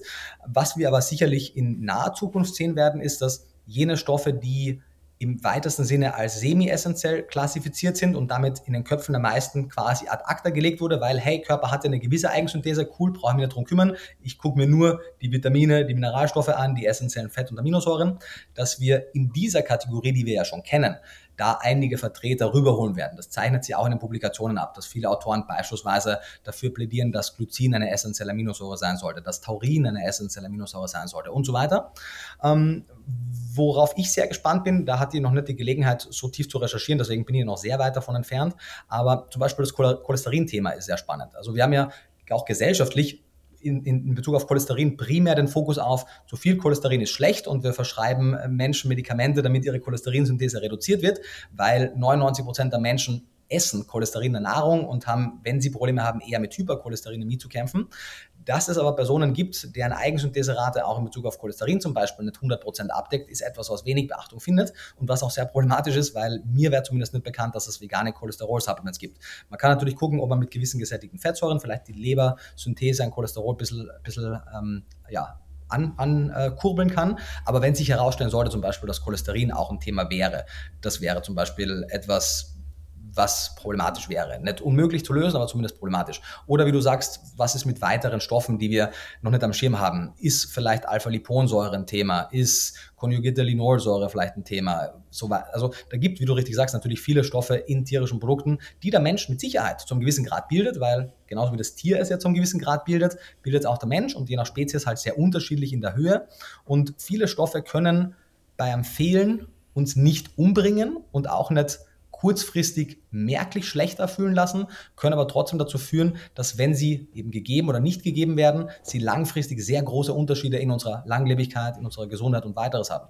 Ein Beispiel hat ihr genannt in einem Tiermodell mit Taurin. Ratten sind, genauso wie Mäuse und andere Nagetiere, tolle Taurinbildner. Das ist für sie eine nicht essentielle Aminosäure. Das heißt, die bilden deutlich mehr Taurin, als der Mensch macht. Wenn wir Ratten aber genau gleich füttern und der einen Gruppe zusätzliches Taurin geben, leben sie zwischen 10 und 23 Prozent länger, haben bessere Knochengesundheit, bessere Leistungsfähigkeit, bessere kognitive Fähigkeit und vieles weitere, obwohl sie für sie eigentlich eine nicht essentielle Aminosäure ist. Und ja, der Mensch ist Karate und so weiter, aber das sollte uns natürlich trotzdem aufhorchen lassen. Also wer, wer Altes liest und nicht zumindest ins Wanken kommt, ist aus meiner Sicht ein Ideolog. So, das heißt überhaupt nicht, dass man sagt, man, man muss dem jetzt allen nachgehen und das ist alles ein Thema. Aber wenn man das alles liest und sich nicht Gedanken macht, dass wir dem aktuell so gut wie gar keine Beachtung schenken, schadet aus meiner Sicht allen Personen, denen man Informationen bereitstellt. Ist ja durchaus ein Spektrum von ich schenke dem keine Beachtung und ich habe jetzt Angst, weniger zu leben, weil ich kein Taurin supplementiere.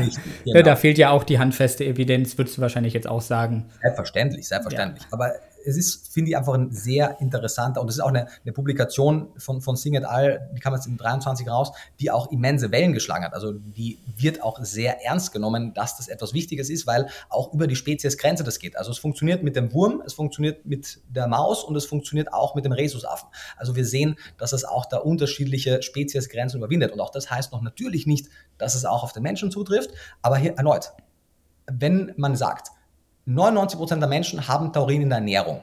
Und wir wissen nicht genau, was Taurin in welchen Aspekten macht. Und jetzt kommt eine Gruppe von Menschen, die sagen, ich ernähre mich taurinfrei. Würde ich sagen, die Beweislast, dass es unproblematisch ist, liegt bei der Gruppe und nicht umgekehrt. Aber das mag ähm, Interpretationsspielraum sein.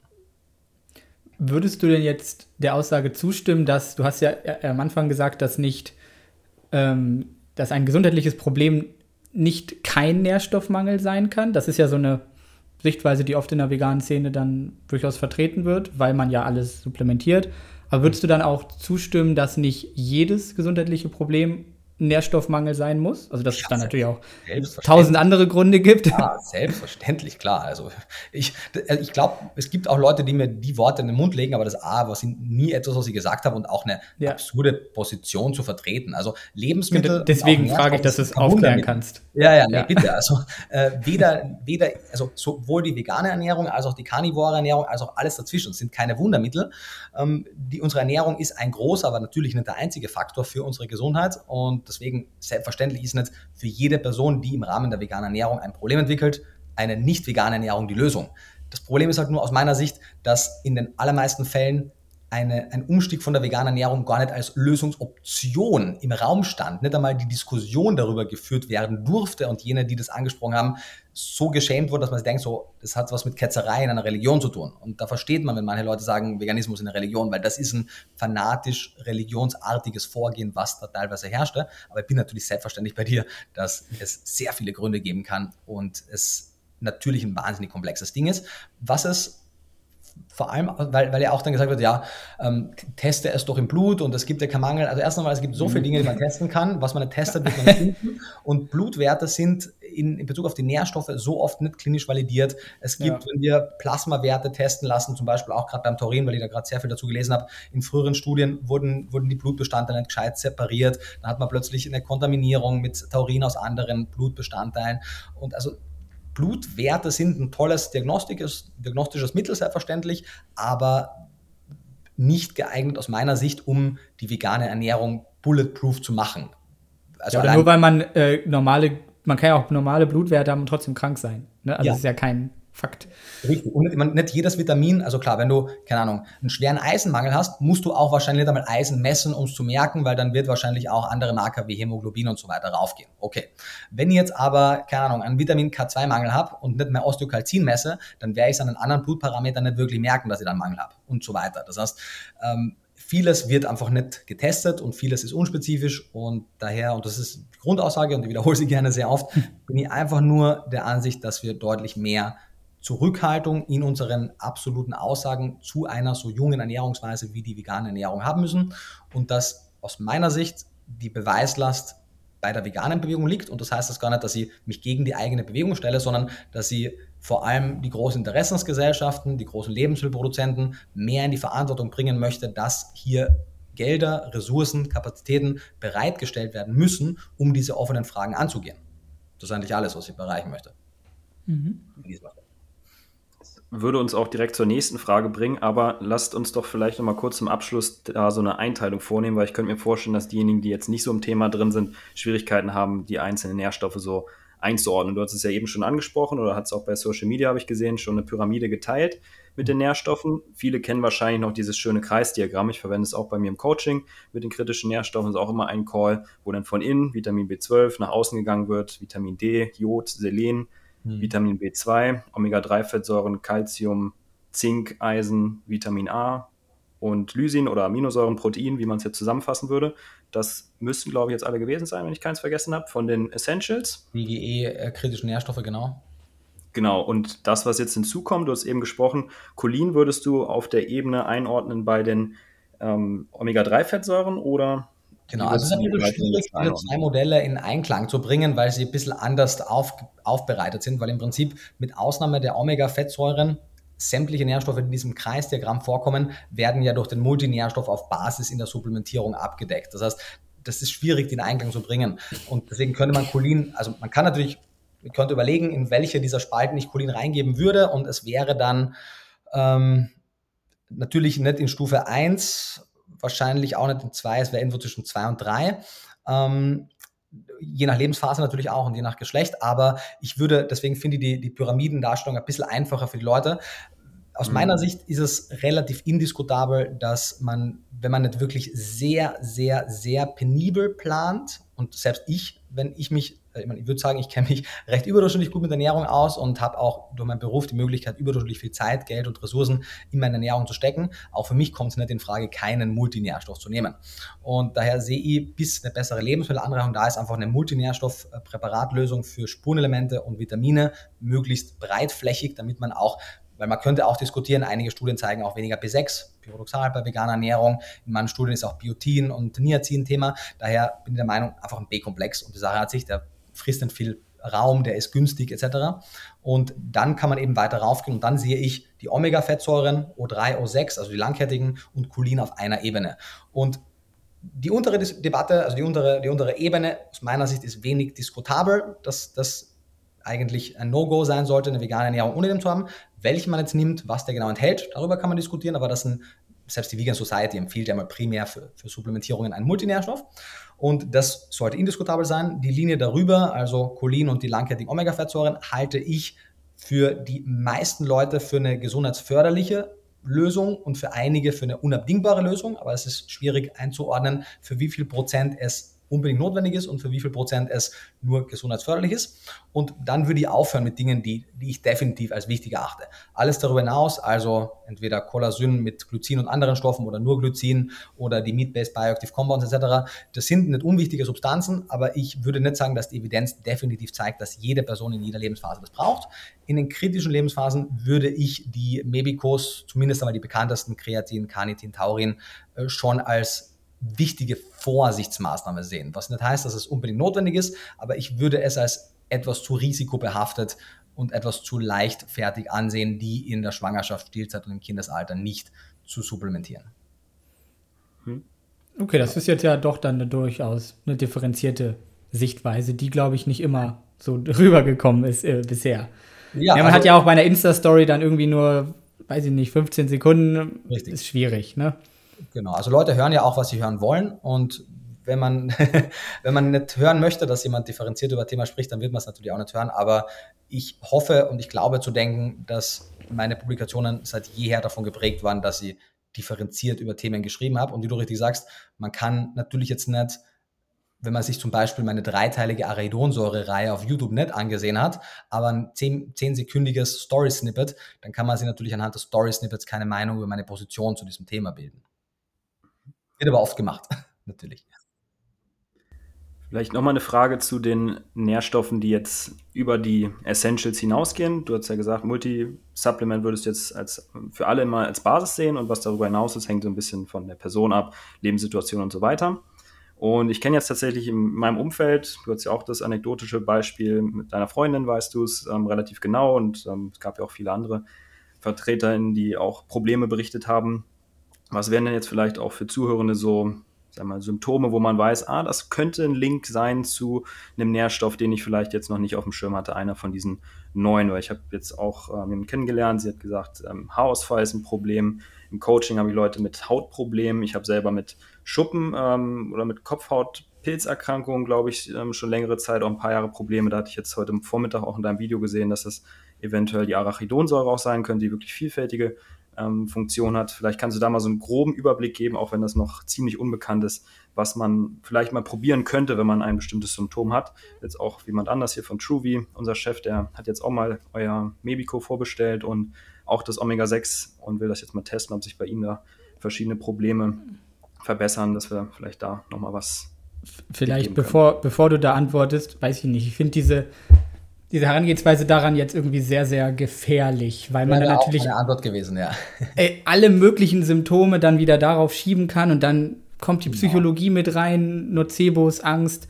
Genau, also, boah, wäre auch meine Antwort schwierig. gewesen, ein bisschen ausgeführt, ähm, weil also in, in, beide Richtungen ist es schwierig, weil natürlich, also die, die allermeisten Nährstoffe, vielleicht mit Ausnahme von Jod, das man relativ klar für die Schilddrüse zuordnen kann, die allermeisten Nährstoffe haben so viele Aufgaben im menschlichen Körper, dass es sehr schwierig ist, einen Mangel an einem Nährstoff mit gewissen Symptomen in Verbindung zu bringen. Es gibt sehr klassische Fälle wie äh, bei schwerem Omega-6 oder generell essentiellen äh, Fettsäuremangel wird die Haut trocken. Ja, das wissen wir, aber trockene Haut kann erneut auch fünf andere Gründe haben, die in, Nährstoff, in Nährstoffengpässen liegen. Daher ist mein Ansatz primär in solchen Themen eben zu sagen, was, wie sieht nach allem, was wir, und da würde ich sogar sagen, dass die Anthropologie wahrscheinlich den, den härteren Evidenzgrad liefert als sämtliche Ernährungswissenschaft, die wir bis jetzt publiziert haben. Was, wie hat sich der Mensch über die letzten 250, 300.000 Jahre ernährt? Wie haben sich diese Ernährungsverhalten sowohl in der westlichen mischköstlichen Bevölkerung als auch in der westlichen veganen Ernährung verändert? Und welche Engpässe können daraus entstehen? Und denen kann man dann auf den Grund gehen. Und das kann man natürlich dann über über Blutwerte machen, wobei hier ganz viele Einschränkungen zu beachten sind, warum die vielleicht auch nicht gut ähm, wirklich möglich als ähm, ja, Evidenz heranzusehen sind. Und natürlich, wie Dominik auch gesagt hat, wenn man supplementiert, kann das zu einer Besserung führen, ohne dass es wirklich ursächlich ist. Also die Hautgesundheit verändert sich, gerade auch bei Frauen, zyklusabhängig sehr stark, ähm, Jahreszeitenmäßig äh, sehr stark, Stress spielt eine Rolle. Ähm, aber trotzdem würde ich, um auf deine eigene Frage zurückzukommen, ich muss nur kurz meinen Laptop anstecken, weil der zeigt, dass er wenig Akku hat, was lustig ist, weil ich habe mein Ladekabel einfach daneben liegen, anstatt dass ich es ähm, würde ich schon sagen, dass bei, bei denen, und wie gesagt, ich ich hoffe, dass wir zukünftig auch mit etwas mehr Wissen über die genetischen Unterschiede in westlichen Bevölkerungen quasi so ein bisschen Rasterfahndung mäßig ähm, Leute Leute schon, bevor es zu Problemen kommt, identifizieren können, dass es Probleme geben könnte. Wenn wir eben wissen, ihre, ihre SNPs für Cholin und für Arachidonsäure, Synthese und so weiter sind potenziell eher schlecht, sollte man SNPs einmal erklären.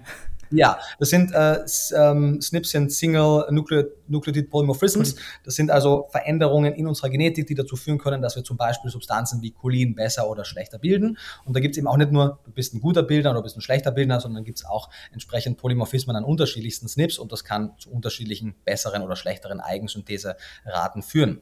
Und was mir auffällt, retrospektiv bei vielen Veganern ist, dass es sehr oft mit der Verdauung anfängt. Und man weiß das auch, dass gewisse essentielle Nährstoffe, auch hier wäre die Arachidonsäure zu nennen, aber es gibt auch weitere, dafür ursächlich verantwortlich sind, wie gut oder schlecht unser Immunsystem auf, auf, auf Nährstoffe anspricht, beziehungsweise auf, auf Lebensmittelbestandteile anspricht und wie sensibel oder eben weniger sensibel er allergische oder andere Unverträglichkeitsreaktionen ähm, anzeigt. Das heißt, ich habe das Gefühl, dass es oft äh, kleine, kleine Mengen an gewissen Nährstoffmengen sein können, die sich aber im Laufe der Zeit durch daraus entstehende Unverträglichkeiten dann potenzieren können. Und optimalerweise würde man eben die in diesem Frühstadium schon angehen. Und da sehe ich auch überhaupt nicht die Supplementierung als die Lösung, weil wie kommen Leute dazu, wenn sie eh schon so eine sehr aus meiner Sicht altruistische und sehr noble Entscheidung treffen, sich vegan zu ernähren mit all den negativen Aspekten im sozialen Umfeld und der Allgemeinbevölkerung, die damit einhergehen, jetzt auch noch viel mehr Geld für Supplemente zu zahlen. Also ich sehe da ganz klar eine Bringschuld bei den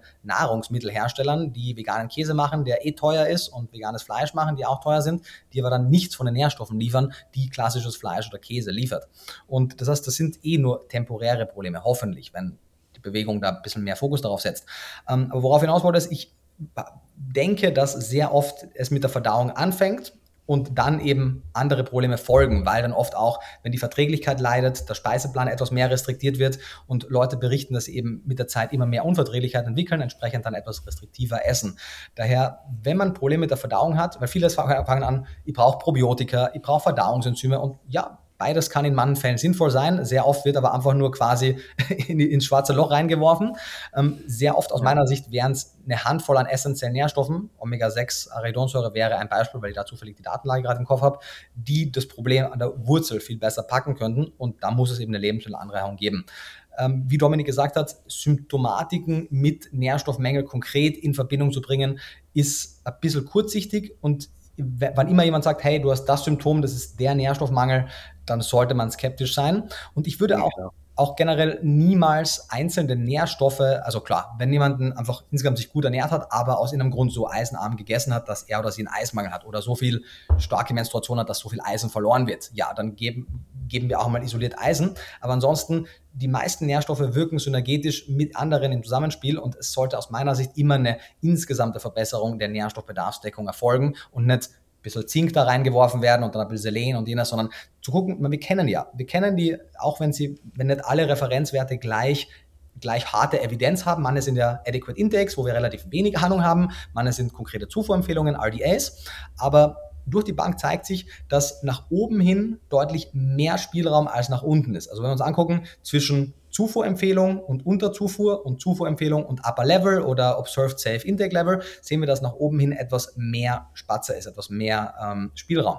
Und daher würde ich, und das ist auch meine persönliche Interpretation der Daten, aber ich habe bis jetzt noch kein besseres Gegenargument zumindest dagegen gehört, es für sehr sinnvoll erachten, eben eine Baseline-Nährstoffzufuhr über eine Anreicherung der veganen Lebensmittel zu erwirken und dann, egal ob die Person dann auch noch sehr eisenreich dazu ist oder sehr zinkreich dazu ist, sie wird niemals das Upper Level für einen dieser Grenzwerte unterschreiten, wohingegen sie aber oft eben an der Marginalversorgung bei gewissen anderen Nährstoffen ist, weil der Körper kann, muss ich euch nicht erzählen, natürlich nach oben und nach unten hin ein bisschen korrigieren, aber eben nur bis zu einem gewissen Grad. Und ich fürchte, dass in der Allgemeinbevölkerung mehr Phobie vor Überversorgungen als vor Unterversorgungen besteht. Und ich verstehe auch, woher das kommt, weil gerade Nahrungsergänzungsmittelfirmen treiben ja wirklich Schindluder mit der Angst von Menschen und machen auch teilweise Produkte, die wirklich einfach gefährlich sind, weil sie nicht reglementiert sind. Aber zumindest bei restriktiveren Ernährungsweisen wie der veganen Ernährung sehe ich sehr geringes Risikopotenzial, etwas breiter flächig anzureichern und oder als Zwischenlösung zu supplementieren. Und dann wird man aus meiner Sicht auch mehr Erfolg haben, diese ganzen Befindlichkeitsstörungen, wie es äh, Raffaella wahrscheinlich benennen würde, wie Schuppen, Haarausfall, äh, Blähbauch etc. in den Griff zu kriegen, als immer einen Nährstoff nach dem anderen zu geben. Ich glaube, ein Gegenargument, was man da haben könnte, wäre, dass natürlich auch ein RDA noch eine zwei Standardabweichungen schon mit drin hat, also so einen gewissen Sicherheitszuschlag. Und das natürlich auch, wenn ich jetzt sage, B12-Bedarf sind 4 Mikrogramm und ich nehme irgendwie 3,8 auf, dann bin ich jetzt nicht gleich krank oder so. Voll, vollkommen ja. richtig. Aber ja. gerade beim B12 zum Beispiel, ich gebe dir vollkommen recht. Wenn du, wenn, wenn die, der RDA zeigt 4 Mikrogramm, da ist ja schon Sicherheitspuffer drin. Und das heißt, wenn die Person 3 aufnimmt, wird es auch kein Problem sein. Aber wenn wir keine breitflächige Anreihung haben, wird es Leute geben, die eben dann eine B12-freie Ernährung haben. Wohingegen, wenn wir in jedes Grundnahrungsmittel geringe Mengen an B12 geben, werden Personen, egal wie sie sich ernähren, nicht mehr als 5, vielleicht 10 oder 15 Mikrogramm B12 haben. Und das wird nach allem, was wir bis jetzt wissen, niemandem schaden. Daher finde ich die Kosten-Risiko-Abwägung, vor allem weil B12 einfach auch ein günstiger Rohstoff ist, hier in den meisten Fällen zugunsten des Nährstoffs. Ja, das muss man sehr stark abwägen und ist genau. keine einfache Sache. Nee, ist doch nicht. Aber man, also die, Jodsalzprophylaxe hat ja gezeigt, was für ein Potenzial in einer klugen Anreihung besteht. Und natürlich gibt es auch bei einer Jodsalzprophylaxe Kollateralschäden. Da wird man nicht umherkommen. Aber das zeigt ja, wie wie mächtig so ein Tool auch sein kann. Und wie du sagst, das ist ein komplexes Thema und ich verstehe auch, dass das nicht von heute auf morgen einfach so gemacht werden kann, weil ja Politik und Lebensmittelindustrie da auch sehr eng miteinander arbeiten müssen. Aber ich halte das halt auch für die Mischkost für wichtig, weil wenn man sich anguckt, Leute essen heute kaum noch Organe, sie essen insgesamt sehr anders, als wir im Großteil der menschlichen Evolution gegessen haben. Wenn Fleisch gegessen wird, überwiegend mageres Muskelfleisch.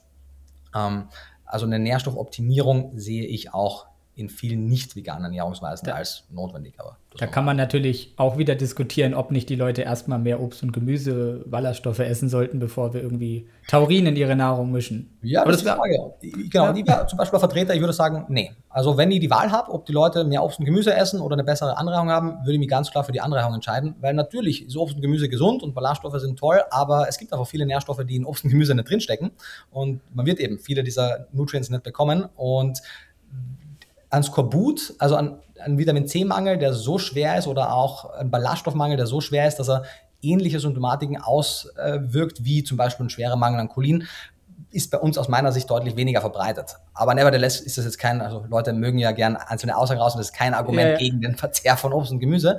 Aber wenn man, also A, ich mag Obst und Gemüse. Ich esse auch viel Obst und Gemüse, aber viele Leute einfach nicht. Und wenn wir schon uns seit Jahrzehnten den Mund fußlig reden, dass Leute mehr Obst und Gemüse essen sollen und sie es einfach nicht machen, vielleicht wollen wir uns einfach damit abfinden, dass viele Leute einfach keinen Bock auf Obst und Gemüse haben und wir gucken, was macht Obst und Gemüse gesund und wie können wir es vielleicht in andere Lebensmittel reinkriegen nur laut gedacht. Also, Boah, da ja. müssten wir noch mal eine Stunde drüber diskutieren. Das genau. ist schwierig. Ähm, ja, aber ich, aus meiner Sicht, was halt oft ist so, hey, wir wissen nicht, sollen wir Lösung A oder B machen, dann lass am besten nichts machen, weil dann machen wir auf jeden Fall nicht das wäre dann, Das wäre ganz doof. Genau. ja. Ähm, vielleicht, weiß nicht, wenn du noch was hast, Marc, aber vielleicht kommen wir noch zu den ähm, Meat-Based Bioactive Compounds und den Stoffen im Sport. Das wäre so ein bisschen ein Bereich, wo ich noch sage, du hältst ja auch den Vortrag auf der WECMED dazu, glaube ich. Genau, hast dich damit ja auch beschäftigt in diesem Aspekt wäre wahrscheinlich das Interview am besten gewesen, wenn wir so eine Woche vor dem Vortrag gemacht hätten, weil ich habe natürlich die, die ja. Nährstoffe recherchiert, meine sehr intensiv, meine stehen noch mehr auf der Agenda, aber zu allen natürlich schon viel gelesen. Nachdem ja. meine, äh, sowohl die Doktorarbeit als auch das Buch natürlich gar nichts mit Sporternährung zu tun hat, ähm, kriege ich natürlich mit, wenn eine Publikation auch über, über Leistung und, und weiteres spricht, aber ähm, mehr als zur Kenntnis nehmen tue ich es auch nicht, weil es eben überhaupt nicht mein, mein Fokus ist. Aber was man schon sieht, ist, das, und da kann man quasi fast jeden dieser Bioactive Compounds nehmen. Kreatin ist ja immens gut erforscht, da gibt es ja sehr gute Daten, dass es vor allem für Schnellkraftleistungen immens zuträglich ist und dass selbst Fleischesser, wenn sie mehr Kreatin bekommen, noch bessere Leistung haben. Und äh, auch beim Taurin gibt es deutlich weniger Studien, aber auch hier gibt es ein paar Studien, die und da mehr in der, in der Muskelausdauerleistung äh, Effekte gezeigt haben. Ähm, was das Problem aus meiner Sicht ist, weil wir haben ja dann auf der anderen Seite kann man ja natürlich auch sagen, naja, aber warte mal, das sind doch auch ein paar Studien, wo wir vegane und mischköstliche Ausdauersportler miteinander verglichen haben und wir sehen da gar keinen signifikanten Unterschied zwischen den Veganern und den Mischköstlern. Also offensichtlich ist ja Taurin und so weiter ja kein Problem.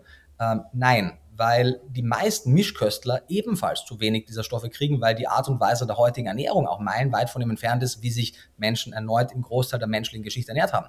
Und wenn wir Athleten, die eine optimierte Mischkost haben, die Nose to Tail essen, die entsprechend nur Muskelfleisch als äh, tierische Quelle haben, die Innereien essen etc., werden die sowohl Blutparameter als auch Leistungsparameter haben, die jenseits von denen der Mischköstler sind. Und wenn wir die dann wiederum mit Veganern vergleichen würden, dann würden wir uns angucken. Aber viele dieser Studien sind ja, und da muss man auch erneut gucken, wer sind die Autoren von veganen Autoren gemacht, die natürlich auch zeigen wollen, dass es keinen Unterschied gibt.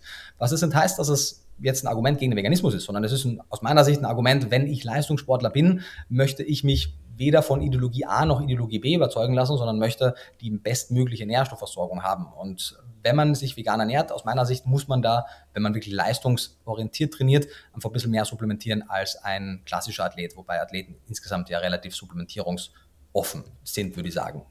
Sind, sind dir jetzt Studien bekannt, wo man zum Beispiel so Nose-to-Tail-Mischköstler mit normalen Mischköstlern vergleicht in Bezug auf sportliche Leistungsfähigkeit? Genau, nee, äh, gibt es nach meinem. Verständnis noch keine, genau. Okay. Und das ist auch so, ähm, was macht man aus, aus diesem nicht vorhanden sein? Man kann sagen, hey, es gibt keine Daten, die zeigen das und deswegen ist es kein Problem. Ich würde sagen, es gibt keine Daten das, aber es ist sehr plausibel, dass das rauskommen würde. Und bis nicht das Gegenteil publiziert ist, gehe ich im Sinne der, der Vorsicht und der Gesundheit der Leute halt lieber den, den Weg, dass ich es als Problem sehe, solange es keins ist. Und was dann natürlich am Ende des Tages dann Leute daraus machen, bleibt ja ihnen natürlich äh, über. Aber wenn man das Problem nicht einmal anspricht, nimmt man aus meiner Sicht auch den Leuten die Möglichkeit, eine fundierte Entscheidung zu treffen. Weil wenn sie nie davon hören, können sie weder A noch B haben. Aber wenn sie die, die Thematik kennen und man eben weder das unnötig beschwichtigt, wenn man sagt, man möchte ja den Veganismus nicht schaden, andererseits aber auch nicht übermäßige Angst schürt, um jetzt, keine Ahnung, ein Supplement-Upsale zu haben oder ein virales Video zu haben oder was auch immer, sondern versucht da nach bestem Wissen und Gewissen eben eine, eine balancierte Betrachtung zu haben, dann können Leute sich halt selbst die Meinung bilden und anhand dessen dann entscheiden. Okay, und welche dieser Supplemente würdest du jetzt dann für Sportler empfehlen und aus welchem spezifischen Grund? Also Kreatin, glaube mhm. ich, würdest du auf jeden Fall empfehlen. Und ja, die genau. anderen? Also ich glaube, es gibt kaum etwas, was so gut erforscht ist wie die Wirkung von Kreatin. Äh, Kreatin ist natürlich auch insofern spannend, weil es ja auch ein paar Publikationen gibt, die abseits der Muskelleistung ja auch die kognitiven Fähigkeiten im Blick haben, was eben erneut wieder mal zeigt, dass vieles einfach zusammenhängt und dass man eben nicht sagen kann, Nährstoff A macht das und Nährstoff B macht das. Ähm, und ich würde sagen, die Gruppe der Carni Nutrients ist für vegane Sportler mit das Interessanteste, wo sie wahrscheinlich mit den größten äh, Boost haben können. Die Problematik ist halt, und da muss man auch so ehrlich sein, dass zum Beispiel, wenn wir jetzt, was wäre ein gutes Beispiel? Wenn wir uns zum Beispiel Carnosin angucken. Carnosin ist ein Dipeptid aus Beta-Alanin und Histidin. Und wenn wir in Studien zum Beispiel mit, mit Probanden die Carnosinspiegel messen, sehen wir keinen signifikanten Unterschied zwischen Veganern und Mischköstlern. Warum? Weil es Enzyme gibt im menschlichen Blut, dass das Carnosin innerhalb von sehr kurzer Zeit zu Beta-Alanin und Histidin zerlegt. Wenn wir also, und deswegen ist es nach meinem Verständnis auch relativ egal, ob man den Leuten Carnosin-Supplements gibt oder Beta-Alanin und Histidin-Supplements. Kommt nach meinem Verständnis relativ aufs Gleiche raus, mit dem Unterschied, dass das Beta-Alanin Alanin bei einigen Leuten halt so ein bisschen unangenehmes Kribbeln verursacht, wenn man dieses Slow Release hat. Und worauf er hinaus möchte ist, es gibt in Fleisch eine ganze Reihe an Stoffen, an anderen bioaktiven Substanzen, zum Beispiel Ansarin. Und Ansarin hemmt die Enzymaktivität des Carnosin der, der Carnosin abbauenden Enzyme und führt dazu, dass das ist zumindest die Hypothese, die Wissenschaftler daraus äh, ableiten, dass dadurch die Carnosin-Konzentration zum Beispiel im Herzmuskel und anderen höher steigen kann. Deswegen man davon ausgehen könnte, dass die gleiche Menge Carnosin über Rindfleisch bessere Ergebnisse erzielen wird als die gleiche Menge Carnosin als Supplement. Natürlich können wir sagen, cool, dann lass uns Ansarin supplementieren noch dazu, aber ich habe es jetzt nicht mehr genau im Kopf, aber der Einkaufspreis von Ansarin ist irgendwie 3000 Euro das Kilo, Einkaufspreis für den Produzenten. ähm, also es ist immens, gesagt in dem Video mit Benjamin, ich habe euren Podcast heute Morgen gehört. Genau, also es ist immens teuer und Hühnerfleisch ist eine extrem ansarinreiche äh, Fleischart. Man kriegt es also aus Fleisch isoliert für ein Apfel und ein Ei oder man isst halt Fleisch und das heißt, da sieht man eben einen, einen klaren Unterschied. Und gibt es Studien, die Carnosin-Supplementierung mit Hühnerfleischkonsum verglichen haben? Nein. Nach allem, was wir denken, müsste es aber zugunsten des Hühnerfleisches ausgehen. Und das wäre eben auch wieder ein Beispiel, wo ich eben sagen würde, bis, also da liegt auch erneut die Beweislast, dass das Carnosin gleich gut wirkt, alleine auf Seiten der Veganer, die dafür argumentieren, dass man das Fleisch nicht braucht. Das sage ich als vegan lebende Person. Ja. Mhm. Gut, dann könnte man ja aber, man könnte ja auch Beta-Alanin nehmen, und genau, was selber spielt. Also die, die Frage ist, und zumindest das ist das, was, was zwei Publikationen nahelegen, dass die erhöhte Carnosin-Konzentration im Serum zu einer Wirkung führt, die Beta-Alanin und Histin alleine eben nicht haben, weil selbst vorgeformtes Carnosin nicht erfüllt im Vergleich zu Carnosin mit Ansarin und weiteren.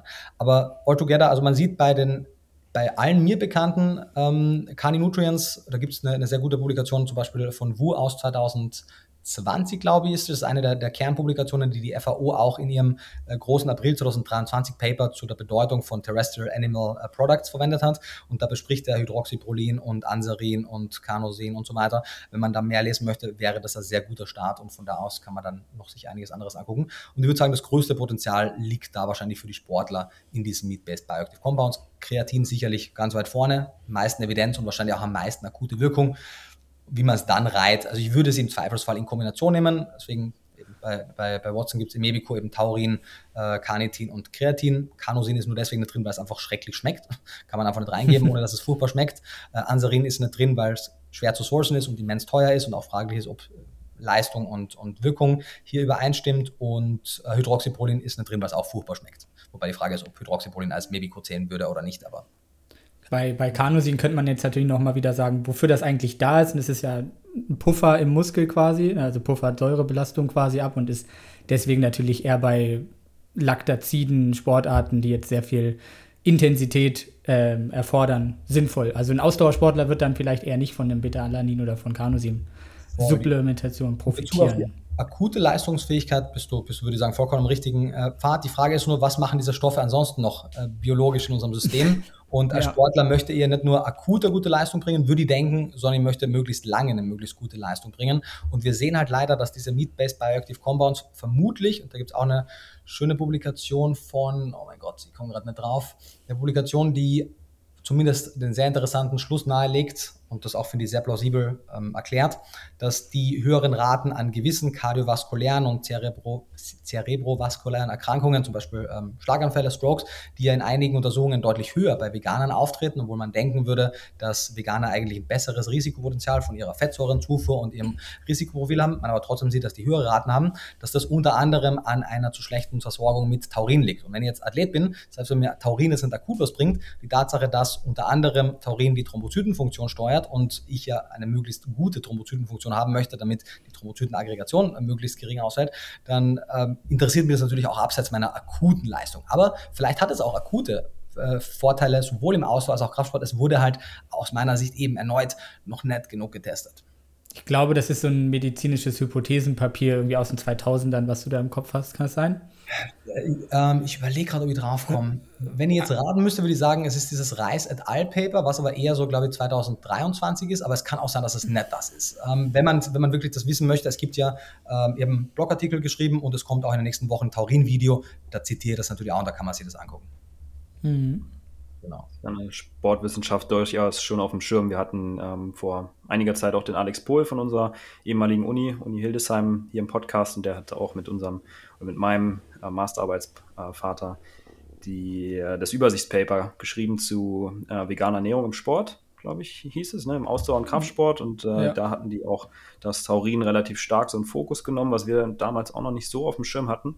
Und ansonsten muss man ja auch sagen, dass im Kraftsport diese Substanzen ja auch nicht unbekannt sind. Also ich nehme seit vielen Jahren schon Taurin, mhm. Citrullin, ist jetzt, äh, gehört nicht dazu, aber Beta-Alanin, äh. Kreatin, sowas, das hat man in Trainingsboostern zum Beispiel dabei, kriegt man auch in vegan äh, als Einzelpräparate. Also das ist jetzt nicht ganz aus der Luft gegriffen, dass die helfen könnten. Das vermutet man schon länger und gibt eben unterschiedlich starke Evidenz dafür, dass das durchaus auch leistungsfördernd ist, je nachdem. Was ich glaube in der Diskussion halt wichtig finde, ist, dass man versteht, dass es eben nicht nur im Sport eine wichtige Rolle haben kann, sondern auch für die allgemeine Gesundheit. Weil ich habe das Gefühl, für viele Leute so, okay, ich mache keinen Kraftsport, dieses ganze Kanosin, Kreatin-Zeugs ist für mich eh irrelevant und ich würde sagen, davon sollte man wegkommen. Von, von unseren Zuhörern macht natürlich jeder Kraftsport. Ja, klar, weil die wissen, wie wichtig es ist für die Knochengesundheit, genau. für die allgemeine Gesundheit und für alles natürlich. Ja. Wie, wie würdest du da jetzt die Effektstärke bezeichnen? Weil es ist ja immer die Sache, ja, ich habe einen Effekt, äh, ja mhm. oder nein, aber beim Kreatin ist der ja schon da, ne? aber dann, dann fällt es ja schon relativ stark ab. Also mhm. wie viel mehr Kilo kann man dann wirklich mhm. Bank drücken? Wie viel schneller kann ich wirklich laufen? Können wir das schon sagen? Auf jeden Fall nicht. Also also ich bin aber auf jeden Fall die falsche Ansprechperson für die Frage, weil es überhaupt mein Schwerpunkt ist. Ich glaube aber, dass du niemanden finden wirst, der anhand der sehr begrenzten Evidenz eine sinnvolle Aussage treffen kann. Es würde mich sehr überraschen, wenn die Effektstärke im Sport so groß wäre. Also es würde mich wundern, wenn alle Carni Nutrients so unter Anführungszeichen große Effektstärken hätten wie Kreatin. Also ich finde die durchaus diskutable Effektstärke von Kreatin schon verhältnismäßig imposant, vor allem auch so kontinuierlich über so viele Studien weg. Und es würde mich überraschen, wenn die auch bei den Kali Nutrients so stark wäre. Ich sehe eben die Kali Nutrients nicht primär der, also der Grund, warum ich auf der Wedgmet zu Kali Nutrients im Sport spreche, ist, weil ich auf der Wedgmet zu Kani Nudeln sprechen wollte und die einzige Möglichkeit, noch einen Slot zu kriegen, war halt dieser Sportvortrag. Und deswegen werde ich das halt dann irgendwie so framen, dass wir halt auch mal über Sport sprechen, aber ich sehe das primär als äh, Möglichkeit, einfach generell über die Wichtigkeit dieser Kani Nutrients für die allgemeine Gesundheit zu sprechen. Mhm. Zumindest bei Carnitin ist mir eine Arbeit ähm, gerade im Kopf, wo es, glaube ich, 10 oder 12 Prozent äh, waren, was die Ausdauerleistungsfähigkeit angeht, die gesteigert wurde. Es, glaube ich, ging um die Zeit bis zum bis zum Abbruch der, mhm. der, der Laufleistung. Weißt du, ob da pharmakologische Dosen oder physiologische Dosen verwendet wurden?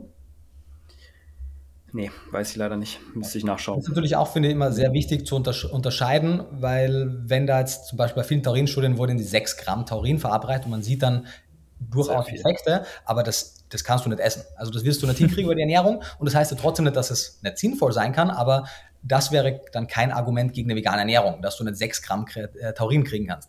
Aber nachdem man halt Effektstärken auch bei 150 äh, Milligramm sieht, zum Beispiel für die Thrombozytenaggregation, äh, das kriegt man halt leicht über die Ernährung. Und deswegen finde ich es immer wichtig, das auch zu trennen. Ja. Ich habe im Vorfeld mhm. nur noch mal bei examine.com geguckt.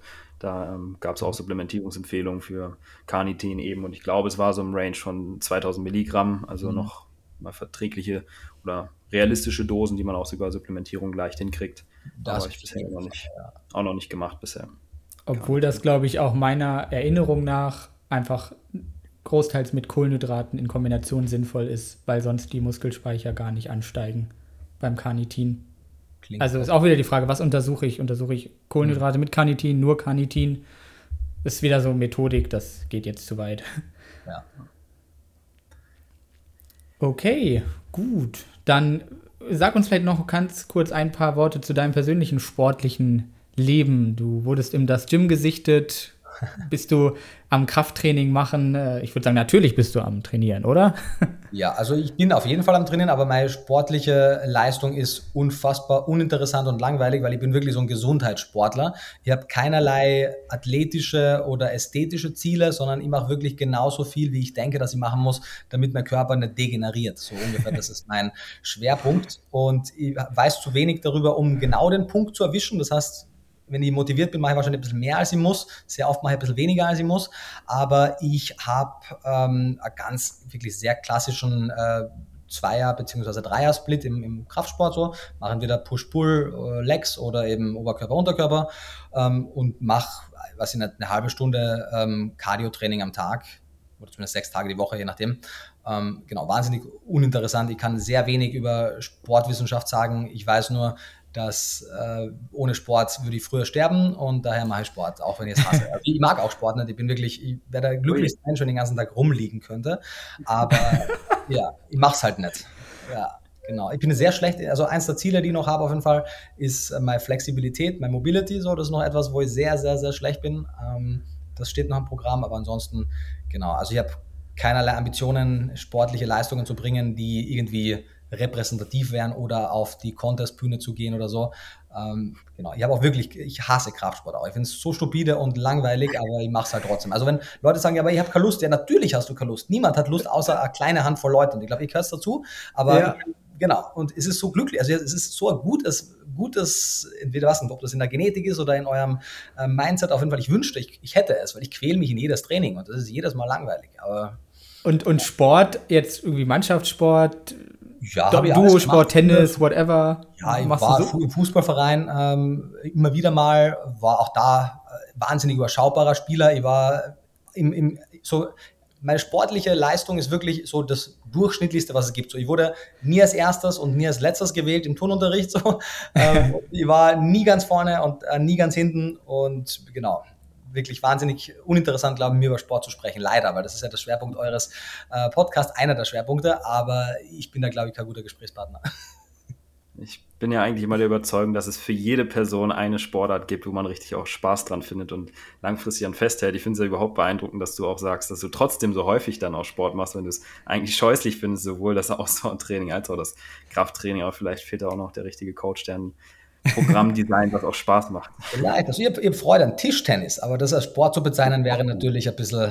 Ja, natürlich, das ist schon Sport. Also ja, ist, ja, ist ja jetzt kein Schach oder so. Ja, also wenn du, genau, wenn das zählt, dann habe ich Bock auf, auf Tischtennis auf jeden Fall. Da habe ich äh, große Freude daran.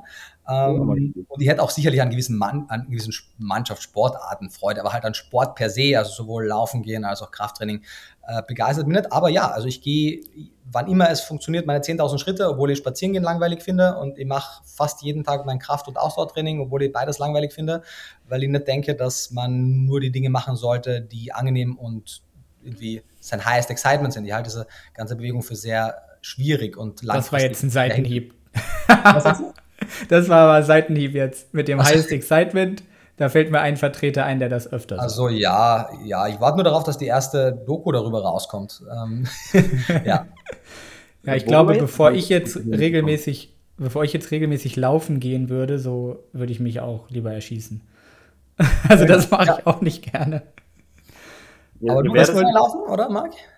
Ihr werdet es nicht glauben, ich bin eigentlich auch der Meinung, was das Laufen betrifft. Aber ich habe letztens dann mal einen Trailrun hier mitgemacht, da habe ich mich angeschlossen bei Freunden und habe mir jetzt auch Trailrunning-Schuhe geholt, weil ich gemerkt habe, okay, wenn laufen, dann nur irgendwie, wenn es ein bisschen spannender ist, von der Umgebung her und vom Untergrund her, weil mhm. nur dieses auf der Straße laufen, durch die Stadt eine Runde, finde ich auch nicht besonders attraktiv. Und vor allem, wenn man am Anfang so große Schwierigkeiten hat, weil man merkt, oh, die Füße tun weh, die Schienbeine tun weh, die Knie tun weh, dann ist man auch überhaupt nicht fit.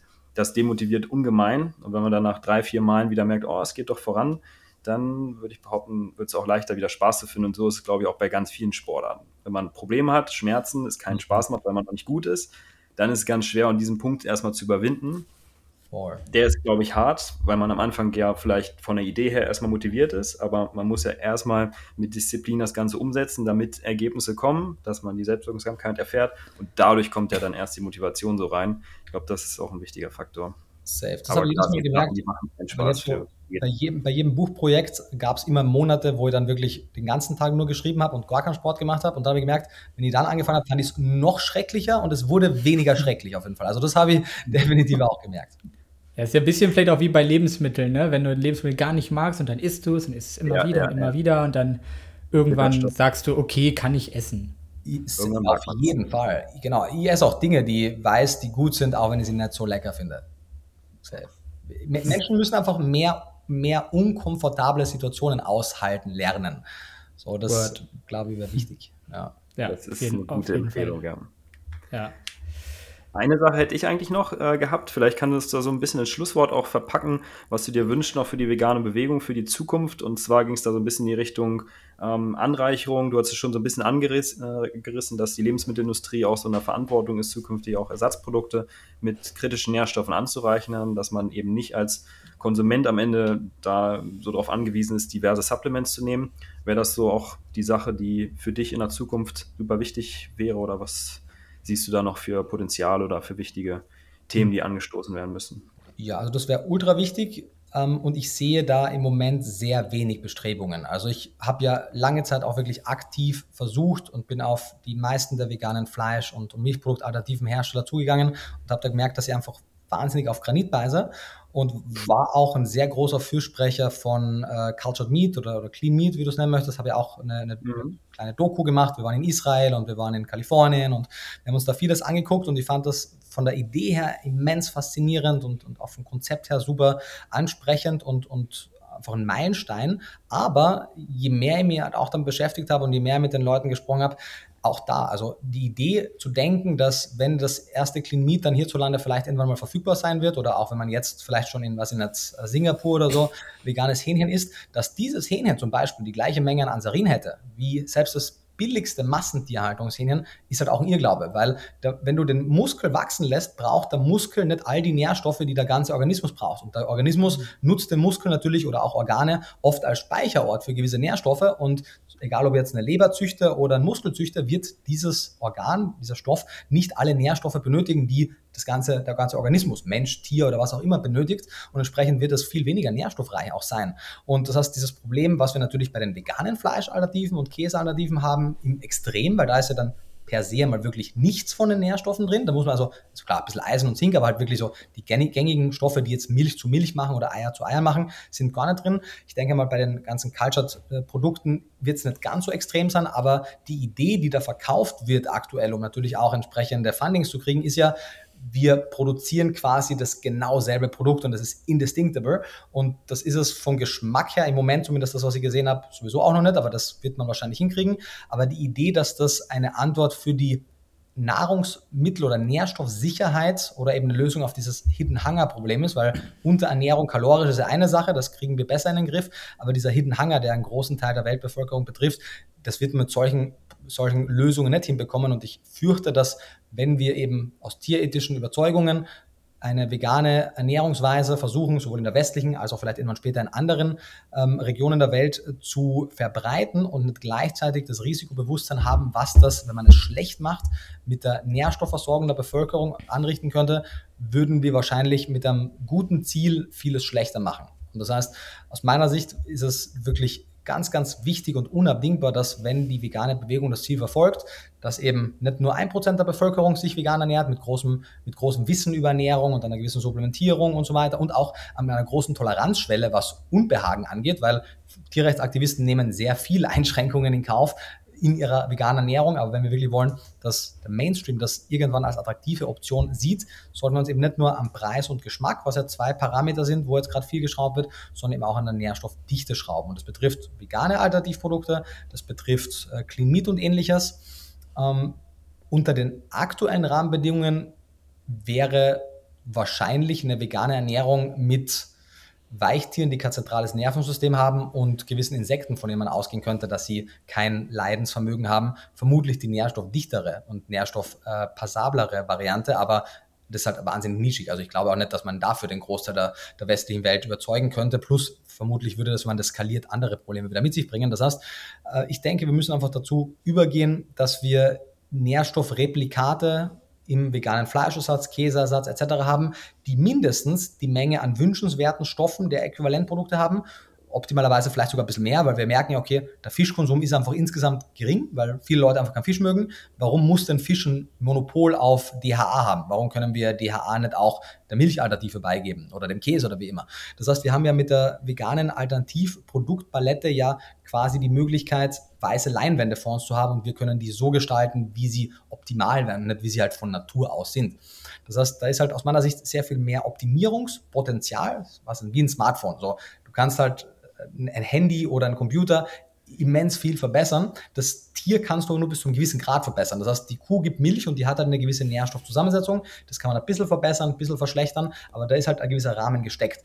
Eine vegane Milchalternative per se kann alles und nichts enthalten. Und diese Möglichkeit, die oft aktuell eher ein Nachteil ist, finde ich, wäre schön, wenn sie zukünftig als Vorteil genutzt wird und wirklich Innovationen kreiert werden, die nicht nur gleich gut, sondern vielleicht zukünftig besser sind als das tierische Äquivalent. Mhm. Da waren nochmal viele Punkte drin. Ich glaube, da könnte man noch eine zweite Podcast-Folge zu machen. Und ich hoffe, dass das trotzdem vielleicht auch die Industrie so ein bisschen anstößt, dass da was passiert. Wir haben ja zumindest bei den Milchalternativen da jetzt schon häufiger angereicherte Produkte, bei weitem noch nicht immer, aber dass da auch mehr Nährstoffe noch drin sind als nur das Calcium, das B2, was teilweise drin ist, B12 und Vitamin D. Meistens sind es ja nur die vier, wenn überhaupt, dass da einfach noch mehrere Produ ähm, Nährstoffe hinzukommen, die möglich wären zuzusetzen. Ne?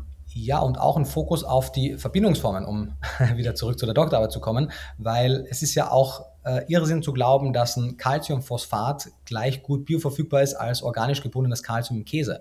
Das heißt, es viele der Sachen, die jetzt angereiht sind, sind trotzdem eine Übergangslösung. Also selbst wenn man auf dem Niveau weitermachen würde, wäre es ja viel schlechter. Ich kann Eisen, es gibt ja mittlerweile ein paar Fleischalternativen, die haben Eisen drin. Ja, aber in welchen Formen denn? Oft als Oxid oder andere oder Sulfat oder so, keine organisch gebundenen Stoffe.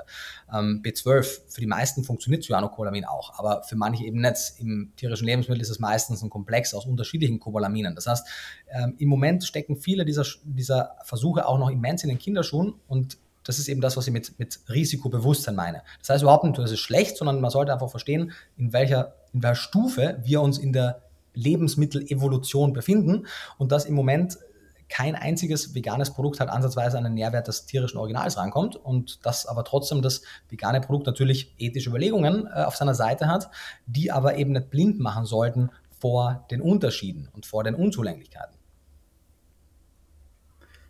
Ich denke, das ist ein gutes Schlusswort. Nochmal gut darauf hingewiesen, dass viele Themen noch zu klären sind, noch viel zu tun ist, was die Nährstoffversorgung angeht, was das vegane Bewusstsein auch angeht, ähm, für die ja, potenziellen Nachteile auch von pflanzlichen Lebensmitteln im Allgemeinen, aber auch angereicherten Produkten, Ersatzprodukten, die ja für sich schon überhaupt in Kritik stehen. Und äh, da hoffen wir, glaube ich, alle, dass da noch viel passiert in Zukunft. Yes, sir. Dann ja, dann danken wir dir ganz, ganz herzlich, Nico. War ein super spannendes Gespräch. Viele Punkte, die wir, glaube ich, hier besprechen konnten heute. Ich hoffe, unsere Zuhörerinnen konnten weitestgehend folgen, dass wir das auch nochmal in der Podcast-Beschreibung ähm, ja, mitgeben können, wann welche Themen kamen. Und ja, würden uns freuen, wenn wir weiterhin in Kontakt bleiben. Vielleicht nochmal irgendwann zukünftig eine zweite Folge aufnehmen. Klar. Du bist ja auch mit dem Benjamin inaktiv. Ihr habt ja auch einen Podcast inzwischen. Yes. Auch heute zum ersten Mal reingehört zur Vorbereitung. Da sind wir auch ja, weiterhin gerne. Klar, sag Bescheid. Ich freue mich auf eine Fortsetzung und danke für die Einladung und bis mhm. zum nächsten Mal dann. Vielleicht kannst du noch mal sagen, wo man dich finden kann, den Podcast mhm. Ernährungswissen. Genau, der Podcast heißt Nico Rittenau und den gibt es überall, wo es Podcasts gibt, also auf Spotify, Podigy, äh, Deezer, wie die Plattformen alle heißen.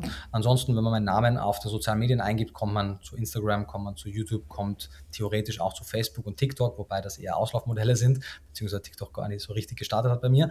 Aber Instagram und YouTube passiert relativ viel. Das sind, glaube ich, die interessanteren Plattformen. Wenn man meinen Namen in Google eingibt, kommt man zur Webseite, da ist auch nicht wahnsinnig viel, aber die Basic-Informationen über die Bücher etc. gibt es da. Aber das aktuellste Wissen, denke ich, kriegt man über Instagram, YouTube und den äh, Podcast. Dieser Podcast wurde präsentiert von TrueV, vegane Nahrungsergänzung für ein gesundes und sportliches Leben.